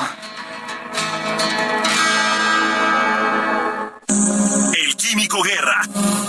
Con Sergio Sarmiento y Lupita Juárez. Químico Guerra, ¿cómo te va? Muy buenos días.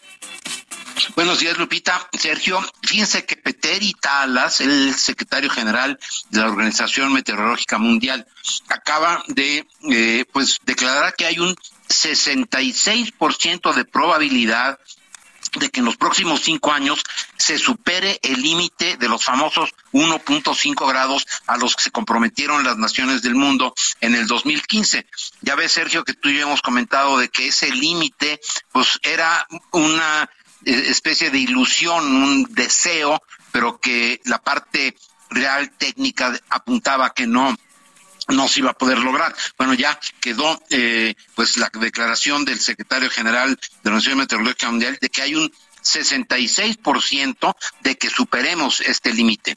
¿Qué significa? Que aumentan desde luego los riesgos meteorológicos, los hidrológicos, geofísicos, también los oceánicos, y que esto va a ampliar, digamos, va a ser más grande la amplitud en las variaciones climatológicas del planeta. El día de ayer nevó en Sudáfrica, sigue habiendo en muchos lugares del mundo unas, unos domos de calor verdaderamente alarmantes y la sequía en muchos lugares se ha eh, pues como quien dice, arraigado. Estamos frente a este gran problema y sorprende el hecho de que siga habiendo toda esta reticencia a acelerar la transición energética.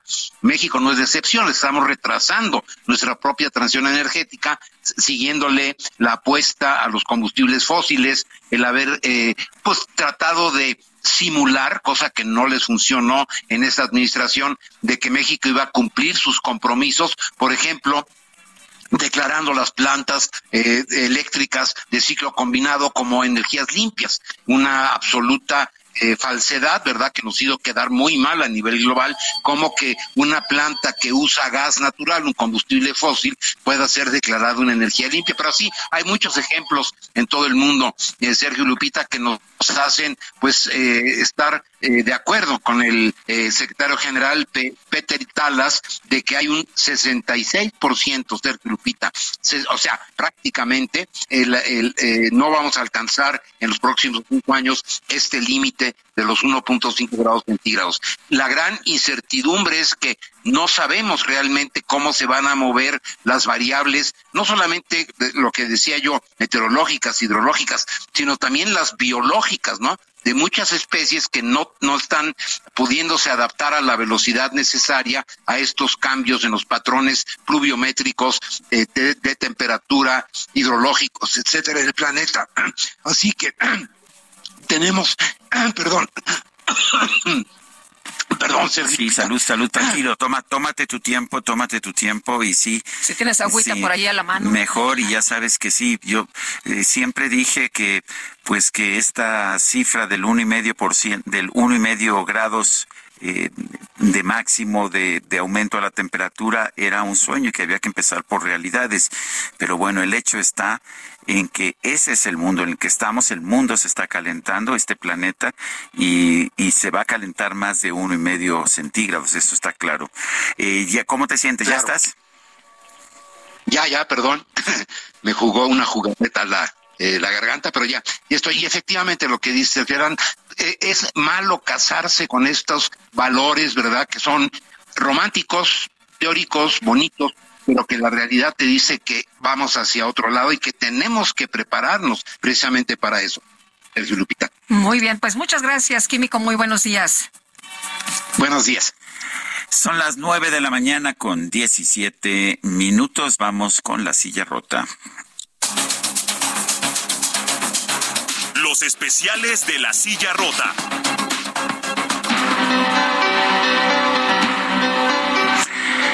Jorge Ramos, ¿qué nos tienes en estos especiales de la silla rota? ¿Qué tal, Sergio? Muy buenos días, Lupita, y buenos días al auditorio. Pues, Sergio, a veces eh, suceden cosas, eh, acontecimientos que se van quedando ahí y se vuelven parte del paisaje, pero de pronto hay que darles una revisitada. Fíjate que eh, fuimos a, a Ecatepec, aquí vecinos de la Ciudad de México, en el, en el, Estado de México, y hablamos con varias familias, varias familias ubicadas particularmente en la colonia Ciudad Azteca, segunda sección, eh, que bueno, desde hace 50 años eh, ha venido creciendo.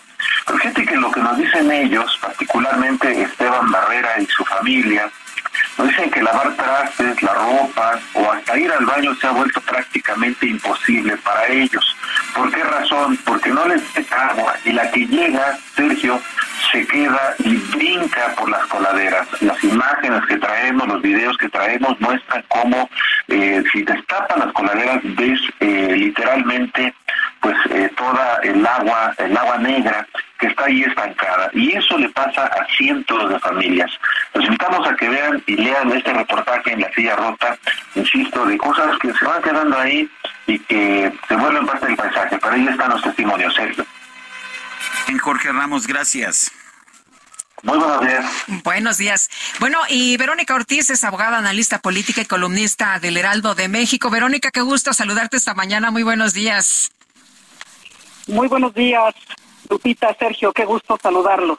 Oye, pues, ¿cómo ves que se están moviendo las cosas en materia política en nuestro país? Hoy se publica una encuesta en el Heraldo donde se pregunta quién le gustaría que fuera el candidato de la alianza PRI-PAN-PRD a la presidencia de México. Y en primer lugar aparece alguien que hasta hace tres semanas pues no estaba considerado como pues que se metiera a la carrera presidencial, ¿no? Aparece Xochitl Galvez con un 23.3%. ¿Cómo ves? Sí, eh, sin duda ha sido una irrupción que, eh, que ha cambiado la dinámica, me parece, de la oposición en pocos días. Y eh, aunado también al hecho de que finalmente se dieron, digamos, las reglas para el despegue del Frente Amplio por México, que inició justamente todo este proceso de buscar quién abandere este frente político que eh, se encuentra ya registrado ante él.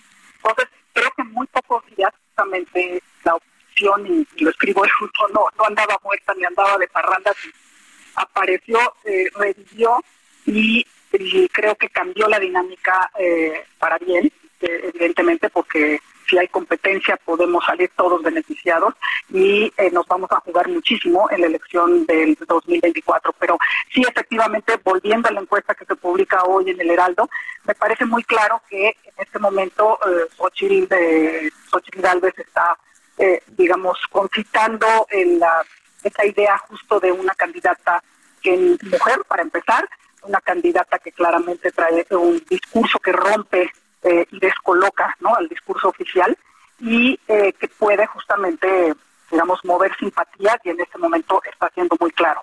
Algo que me parece también muy interesante son los siguientes eh, lugares ¿no? de, de, de, la encuesta en donde aparecen ya gente, digamos, con un perfil más político, como puede ser Beatriz Paredes, como puede ser Enrique de la Madrid, con un perfil justamente de profesional, de, sobre todo de eh, gentes más representantes de los partidos, que sin duda es también muy importante, porque no hay que olvidar que eh, se necesitan los partidos políticos para llevar a buen puerto cualquier eh, candidatura. Entonces, está muy bien la parte de las simpatías y todo, pero al final las simpatías hay que traducirlas en votos y para eso pues se requieren las estructuras ¿no? de la organización partidista y los recursos de los partidos. ¿Te sorprende la rapidez con la que Xochitl Galvez se colocó en primer lugar entre los entre los no candidatos de la oposición? entre, entre los candidatos improbables, ¿no, Sergio? Eh, fíjate que sorprende, creo que ha sido una conjunción, como decía yo, porque esto se dio a la par también de, de esta organización de la, del, del Frente Amplio. Eh, me parece que ha sido un acierto también esta, eh, la integración del comité organizador, eh, porque esto le da justamente eh, una, digamos, una cierta orden, reglas, certeza a un proceso inédito, hay que decirlo. No, en, México no hemos tenido esta opción no solo de una coalición o alianza electoral, sino una que vaya a formar gobierno, es decir, ya un lo que es inédito. Y eh, pues creo que fue una confusión y hay que decir o creo que el presidente eh, pues supongo que involuntariamente eh, pues le ha dado mucho mucho impulso a esta candidatura eh, eh, improbable, como decíamos, de, de Xochitl Galvez. Eh, fíjate que a lo mejor en una de esas ya acaba siendo una ironía, eh, Sergio Lupita, que así como Vicente Fox acabó dándole un gran impulso a López Obrador con los temas del desafuero y demás, eh, pues a lo mejor López Obrador está repitiendo no esa historia un poco eh, y está dándole un impulso a la propia aspiración de Xochitl Galvez, ¿no? Con, con esta, eh, desde la mañanera, digamos, con estos uh, ataques, referencias y haberle cerrado la puerta eh, finalmente de Palacio Nacional a, a Xochitl Galvez cuando tuvo el amparo para, para tener el derecho de réplica. Oye, ¿sí ves exasperado al presidente con esta irrupción de Xochitl? Mira, lo, sí lo veo descolocado, porque eh, sí, digamos, si atendemos a la idea de que eh, Claudia Sheinbaum es la candidata favorita ¿no? del, del presidente y que todo se ha estado, digamos, todo, todo ha sido indicativo de esta idea, de esta hipótesis, ¿no? De, de armarle y, y, y, allanarle un poco el camino. Sí me parece que la figura de Xochitl en particular es alguien que le puede hacer frente y, y me parece que eh, podría, imaginemos por ejemplo en una en un debate entre Xochitl Galvez y, y Claudia Sheinbaum que hasta ahora ha sido eh, una aspirante que me parece que junto con las demás eh, porcholatas, ¿no? Más, mal llamadas por el presidente, no no alcanzan a conectar. Muy bien. Eh, no creo que estén despegando, ¿no? En las preferencias. Entonces, sí, sí lo veo, no sé si exasperado, pero definitivamente sí descolocado y esa ha sido la virtud en este momento de, eh, de Xochitl Galvez. Muy bien. Sergio Sarmiento y Lupita Juárez quieren conocer tu opinión, tus comentarios o simplemente envía un saludo para ser más cálida esta mañana. Envía tus mensajes al WhatsApp 55 20 10 96 47.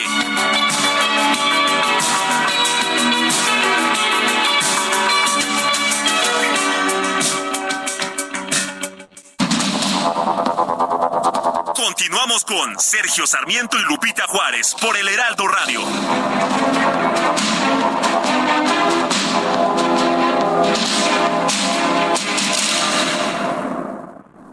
Descubre nuestro sub más lujoso, Infinity QX80 2023. Experimenta una total tranquilidad al recibir la protección inigualable de Infinity Black por 5 años. Visítanos en Infinity Polanco, Calzada General Mariano Escobedo, 476, Anzures. Teléfono 5590-357748. Para mayor información, consulta la página www.infinity.mx, diagonal legales.html.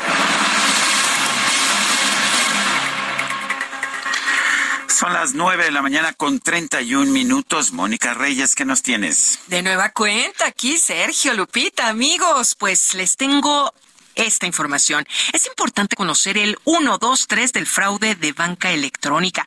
En Citibanamex te ayudamos a no ser víctima de un fraude. Recuerda, nosotros nunca te vamos a pedir que, uno, desde alta cuentas para realizar transferencias para blindar proteger tu dinero. Dos, compartir claves de tu NetKey, códigos que recibas en tu celular o escanear códigos QR. Tres, claves o contraseñas para actualizaciones de software ni sincronizar dispositivos. Así es que si te piden información confidencial, es fraude. Repórtalo a Citibanamex Resuelve o a City Service. Así es que recuerden amigos, el 1, 2, 3, juntos contra el fraude. Muchas gracias. Gracias a ti.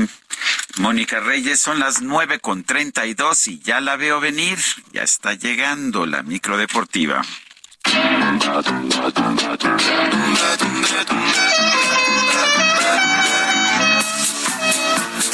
Con ustedes. La micro deportiva. La micro deportiva.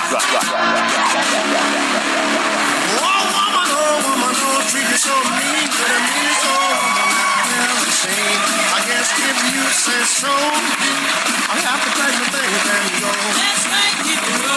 Qué buena música trae la micro deportiva esta mañana. Qué barbaridad. Sergio Lupita, amigos del auditorio, qué placer saludarles. Súbale, súbale, hay lugares en esta micro deportiva. Estamos arrancando una nueva semana que sea extraordinaria para todos. Antes, mi querida Lupita, mil felicidades por tu cumpleaños. Ya sabes que no pagas, no pagas el día de hoy en la micro, vas sentada ahí en la cubeta, al lado del conductor, puedes darte las vueltas que quieras y bueno, así, así te celebra la micro. No, no, no es cierto. Muchas felicidades, muchas felicidades, que haya sido un gran cumpleaños y que te la pases de lo mejor, por supuesto. Muchas, muchas felicidades. Bueno, pues vámonos aventando lámina informativa porque, repito, estamos arrancando esta semana y pues hubo muchísima, muchísima actividad. Arrancamos con la Fórmula 1 de automovilismo porque el piloto mexicano Sergio Pérez terminó en el sexto sitio de lo que ha sido el Gran Premio de la Gran Bretaña, la fecha 11 de la campaña en el, en el circuito de Silverstone, y luego de remontar nueve lugares durante la carrera. Su coequipero en Red Bull, Max Verstappen, fue el triunfador por delante de Lando Norris de McLaren y de Lewis Hamilton de Mercedes. A pesar de este resultado, el tapatío mantiene el subliderato en el campeonato de conductores con 156 puntos por 137 del español Fernando Alonso y con la idea de trabajar muy duro para mejorar. Escuchamos a Sergio Pérez. Mañana mismo voy a estar en el simulador trabajando con el equipo. Tenemos alguna idea de, de- de lo que nos puede estar pasando estos sábados eh, y nada, lo vamos a, lo vamos a solucionar y, y lo importante es que está el ritmo. Por cierto, Max Verstappen vuela al tricampeonato, llegó ya a 255 unidades. La próxima fecha en la Fórmula 1 será el día 23, 23 de julio con el Gran Premio de Hungría. Y del automovilismo nos pasamos a los Juegos Centroamericanos y del Caribe que llegaron a su fin allá en San Salvador. Y la delegación mexicana entregó un total de 353 medallas para conquistar el medallero. Por supuesto, el equipo acumuló 145 de oro, 108 de plata y 100 de bronce para imponerse a Colombia y Cuba de manera respectiva. Por lo pronto, el ex pentatleta y campeón centroamericano Horacio de la Vega manifestó que, ah, pues a diferencia de la directora general de la CONADE, Ana Guevara, para Horacio de la Vega, pues las competencias en estos Juegos Centroamericanos sí son muy importantes en la mayoría de las disciplinas. Creo, y sin meterme en ninguna no polémica adicional, yo sí en que cada medalla es importante, en que la preparación de cada atleta es importante. Habrá quien tiene las miras altas en los Juegos Olímpicos, habrá quien tiene las miras en los, en los centroamericanos, y está bien. O sea, yo no lo veo mal, al fin del día yo creo que todo tiene, todo tiene un valor y todo tiene un- una, una lógica de ser, y, y yo sí reconozco, lo viví ¿no? en carne propia. Las palabras de Horacio La Vega, quien actualmente pues es el presidente de la Liga Mexicana de Béisbol, pero con grandes recuerdos de los Juegos Centroamericanos, el pentatleta, también estuvo en Panamericanos, en fin.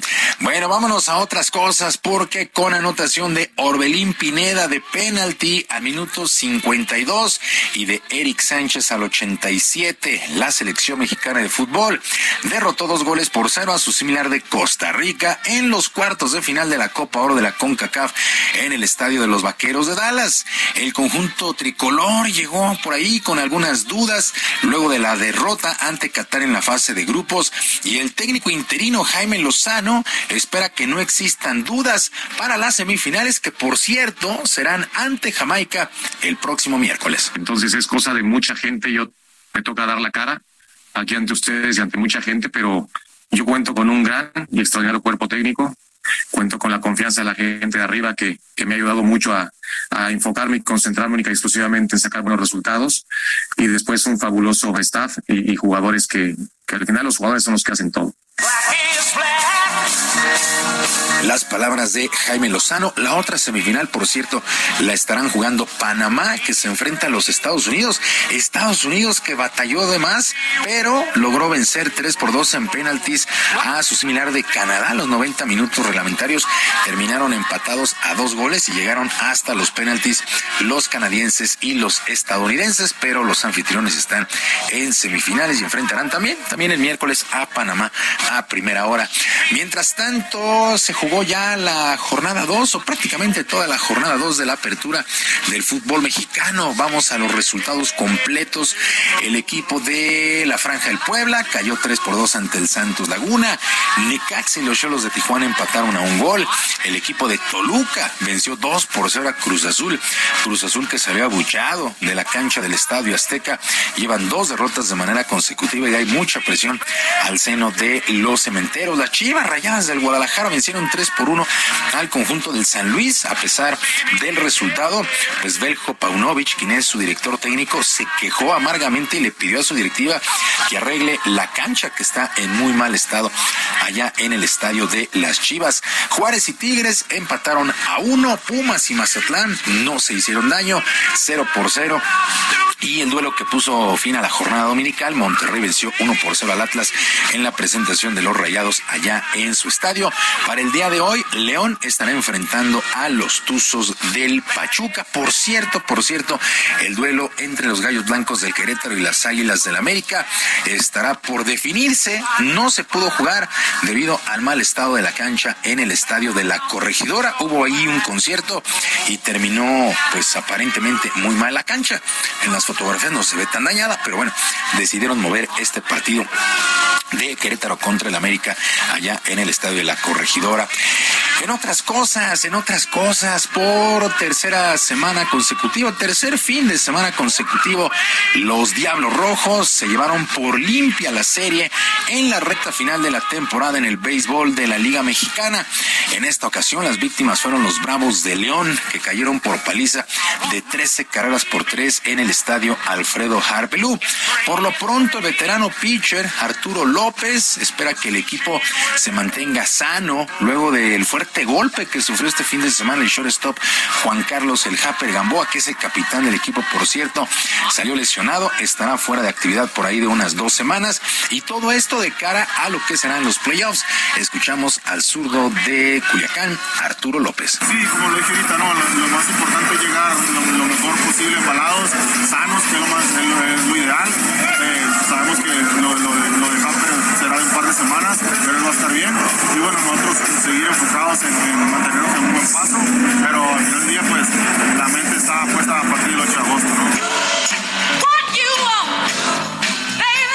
Cierto, también en más actividad del béisbol, eh, este día se llevará a cabo el Home Run Derby, donde por cierto estará participando el mexicano Randy Arozarena, este que se ha ganado el corazón de todos los aficionados, estará participando en el Home Run Derby allá en Seattle, la casa de los marineros de Seattle, y el día de mañana, mañana martes, se llevará a cabo el Juego de Estrellas, donde Arozarena salta como titular en los jardines por el equipo de la Liga Americana. Y en actividad de los octavos de final en el abierto de tenis de Wimbledon, el tercer Grand Slam de la temporada. El serbio Novak Djokovic hizo pues eh, un duelo extraordinario que se venía viviendo 7-6 y 7-6 ante el polaco Hubert Hurkacz y pues tuvo que ser suspendido ya por tiempo. Fue suspendido, así es que Novak Djokovic y Hubert Hurkacz se, se ven las caras este lunes. También avanzaron el italiano Yannick Sinner y el ruso Andrei Rublev, que batalló por cinco sets. Este lunes también en un duelo de pronóstico reservado, Carlos Alcaraz en español ante el también italiano Matteo Berrettini. Ya entramos a la última semana de actividades en Wimbledon. En damas, en damas se mantiene con paso firme la polaca Igor Swiatek, la ucraniana Elina Svitolina y la estadounidense Jessica Pigulia, que ganaron sus respectivos duelos. Repito, ya la última semana de actividades allá en Wimbledon, en las canchas de pasto del All England Club. Y prácticamente se ha jugado la primera mitad del torneo internacional de High Alive en el legendario Frontón México, aquí en la capital. Las ocho parejas han entregado buenas jugadas al público que se ha dado cita en buen número. Por lo pronto, el jugador nacional Gonzalo Sierra espera que estos eventos impulsen a más jóvenes a practicar este deporte, ya que hay diferencias, muchas diferencias con los jugadores franceses y españoles. Escuchamos a Gonzalo Sierra. Padrísimo, la verdad, con la gente, con todos, está increíble que vengan los pelotaris. Hay un gran nivel, la verdad es que eh, hemos notado que nos hemos visto un poco rebasados los mexicanos por falta de escuelas, de apoyo, de todo. Allá juegan mucho y entonces vienen aquí y tienen un nivel mucho mayor al nuestro. Yo me he desenvuelto muy bien, eh, hoy caí, pero sí, el público que apoye, que estar lleno, estar en casa, los amigos están por ahí, siempre es agradable. Toda esta semana se mantiene la actividad ahí mismo en el Frontón México y el próximo sábado se estará disputando la gran final. Es un muy buen espectáculo, la verdad se han visto muy buenos juegos en este Frontón México, en este torneo internacional de Hayalay que se presenta por segundo año consecutivo en este en este escenario. Sergio Lupita, amigos del auditorio, la información deportiva este lunes. Yo les recuerdo nuestras vías de comunicación en Twitter, estoy en arroba jromerohb, en arroba j Romero HB, además de nuestro canal de YouTube, El Barrio Deportivo, Barrio Deportivo en YouTube, de lunes a viernes a las 7 de la noche. Yo les deseo un extraordinario lunes y por supuesto una mejor semana. Muchas gracias, mi querido Julio, muy buenos días. Son las nueve con cuarenta y cuatro. Fueron localizados los cuerpos sin vida de tres hermanos que eran policías municipales de Cajeme, Sonora, fueron privados de su libertad el pasado 30 de junio. Gerardo Moreno, cuéntanos. Hola, ¿qué tal? Sergio Lupita, qué gusto saludarlos desde Sonora, donde les platico que la Fiscalía Estatal informó que fueron localizados los cuerpos, pero ya sin vida, de los tres hermanos que eran policías municipales de Cajeme y que fueron privados de su libertad el pasado 30 de junio en la comisaría de Pueblo Yaqui, esto al sur de Sonora. Los cuerpos de los tres agentes fueron encontrados la tarde del sábado 8 de julio en un predio baldío ubicado sobre la calle Rubí, entre Cuarzo y Corral, en la colonia Valle Verde de Ciudad Obregón, Sonora. Familiares de las tres víctimas, quienes compartían relación de hermandad consanguínea, los identificaron plenamente en las instalaciones del CEMEFO, confirmando que se trata de José de Jesús N., Carlos Armando N. y Marco Antonio N., todos ellos pertenecientes a la Policía Municipal de Cajeme. La Fiscalía de Sonora aseguró que desde el inicio de la investigaciones efectuadas por el personal de la Fiscalía, la hipótesis de trabajo es que se trató de una agresión directa contra ellos tres, quienes se encontraban en una fiesta en la comisaría de Pueblo Yaqui. Además, se determinó que la principal línea de investigación está dirigida hacia uno de los grupos delincuenciales ya determinados que operan en esta región. Sin embargo, al ser una investigación en curso, por el momento se omiten mayores datos para guardar la secrecía del caso, aclarando que las acciones de investigación continuarán abiertas. Así la situación en Sonora. Muy buenos días. Buenos días, Gerardo. Gracias. Bueno, y la Fiscalía General de Nayarit informó que familiares del comunicador Luis Martín Sánchez Iñiguez, desaparecido el 5 de julio, pues confirmaron que el cuerpo localizado este sábado en Tepic corresponde al reportero del diario La Jornada. Leopoldo Maldonado, director regional de la organización Artículo 19. ¿Cómo estás? Muy buenos días. ¿Cómo ves esta que pues sigue ocurriendo en el país? Eh, alrededor de 60 eh, periodistas muertos, tengo entendido, en lo que va de esta administración.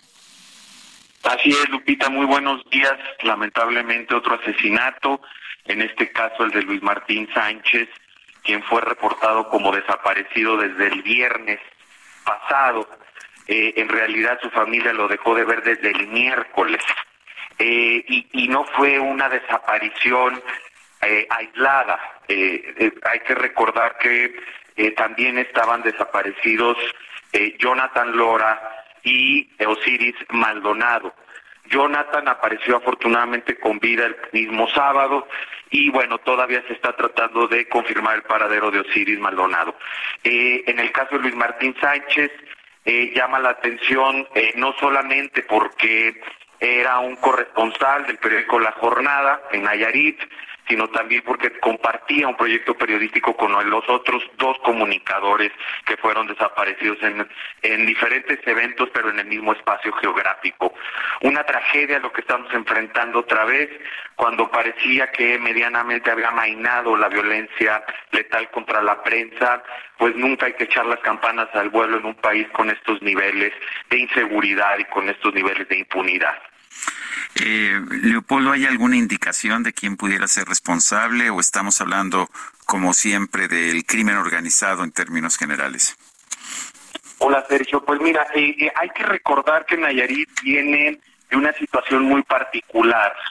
Tanto su exgobernador, Roberto Sandoval, como el ex procurador eh, Beitia, están directamente implicados con grupos criminales eh, ellos pues son un síntoma grave de una enfermedad más profunda, de redes, estructuras político-criminales, económicas, que convergen y que con la detención o la sanción de estos dos personajes prominentes en los Estados Unidos, pues no va a ser suficiente para desarticularla.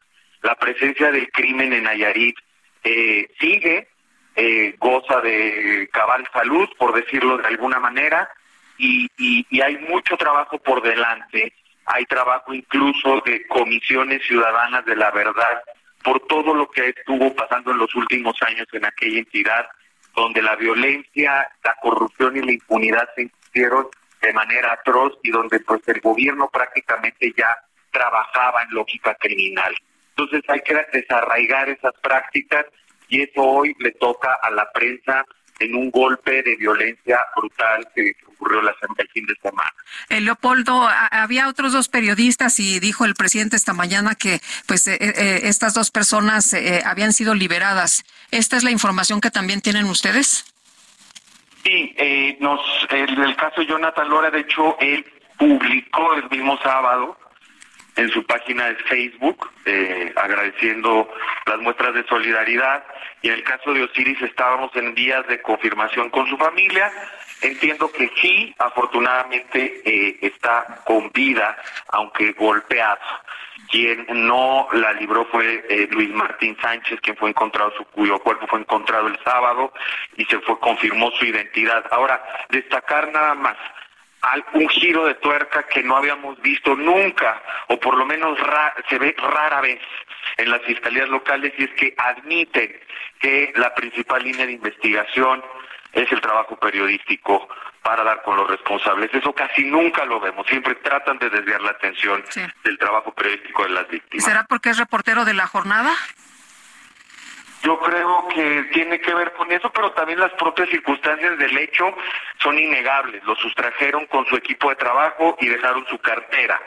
Eh, incluso se llevaron, se lo llevaron con su credencial de la jornada. Entonces, eh, esto es importante. Y además, él hacía o compartía un proyecto independiente periodístico o de comunicación con los otros dos colegas que ya fueron liberados.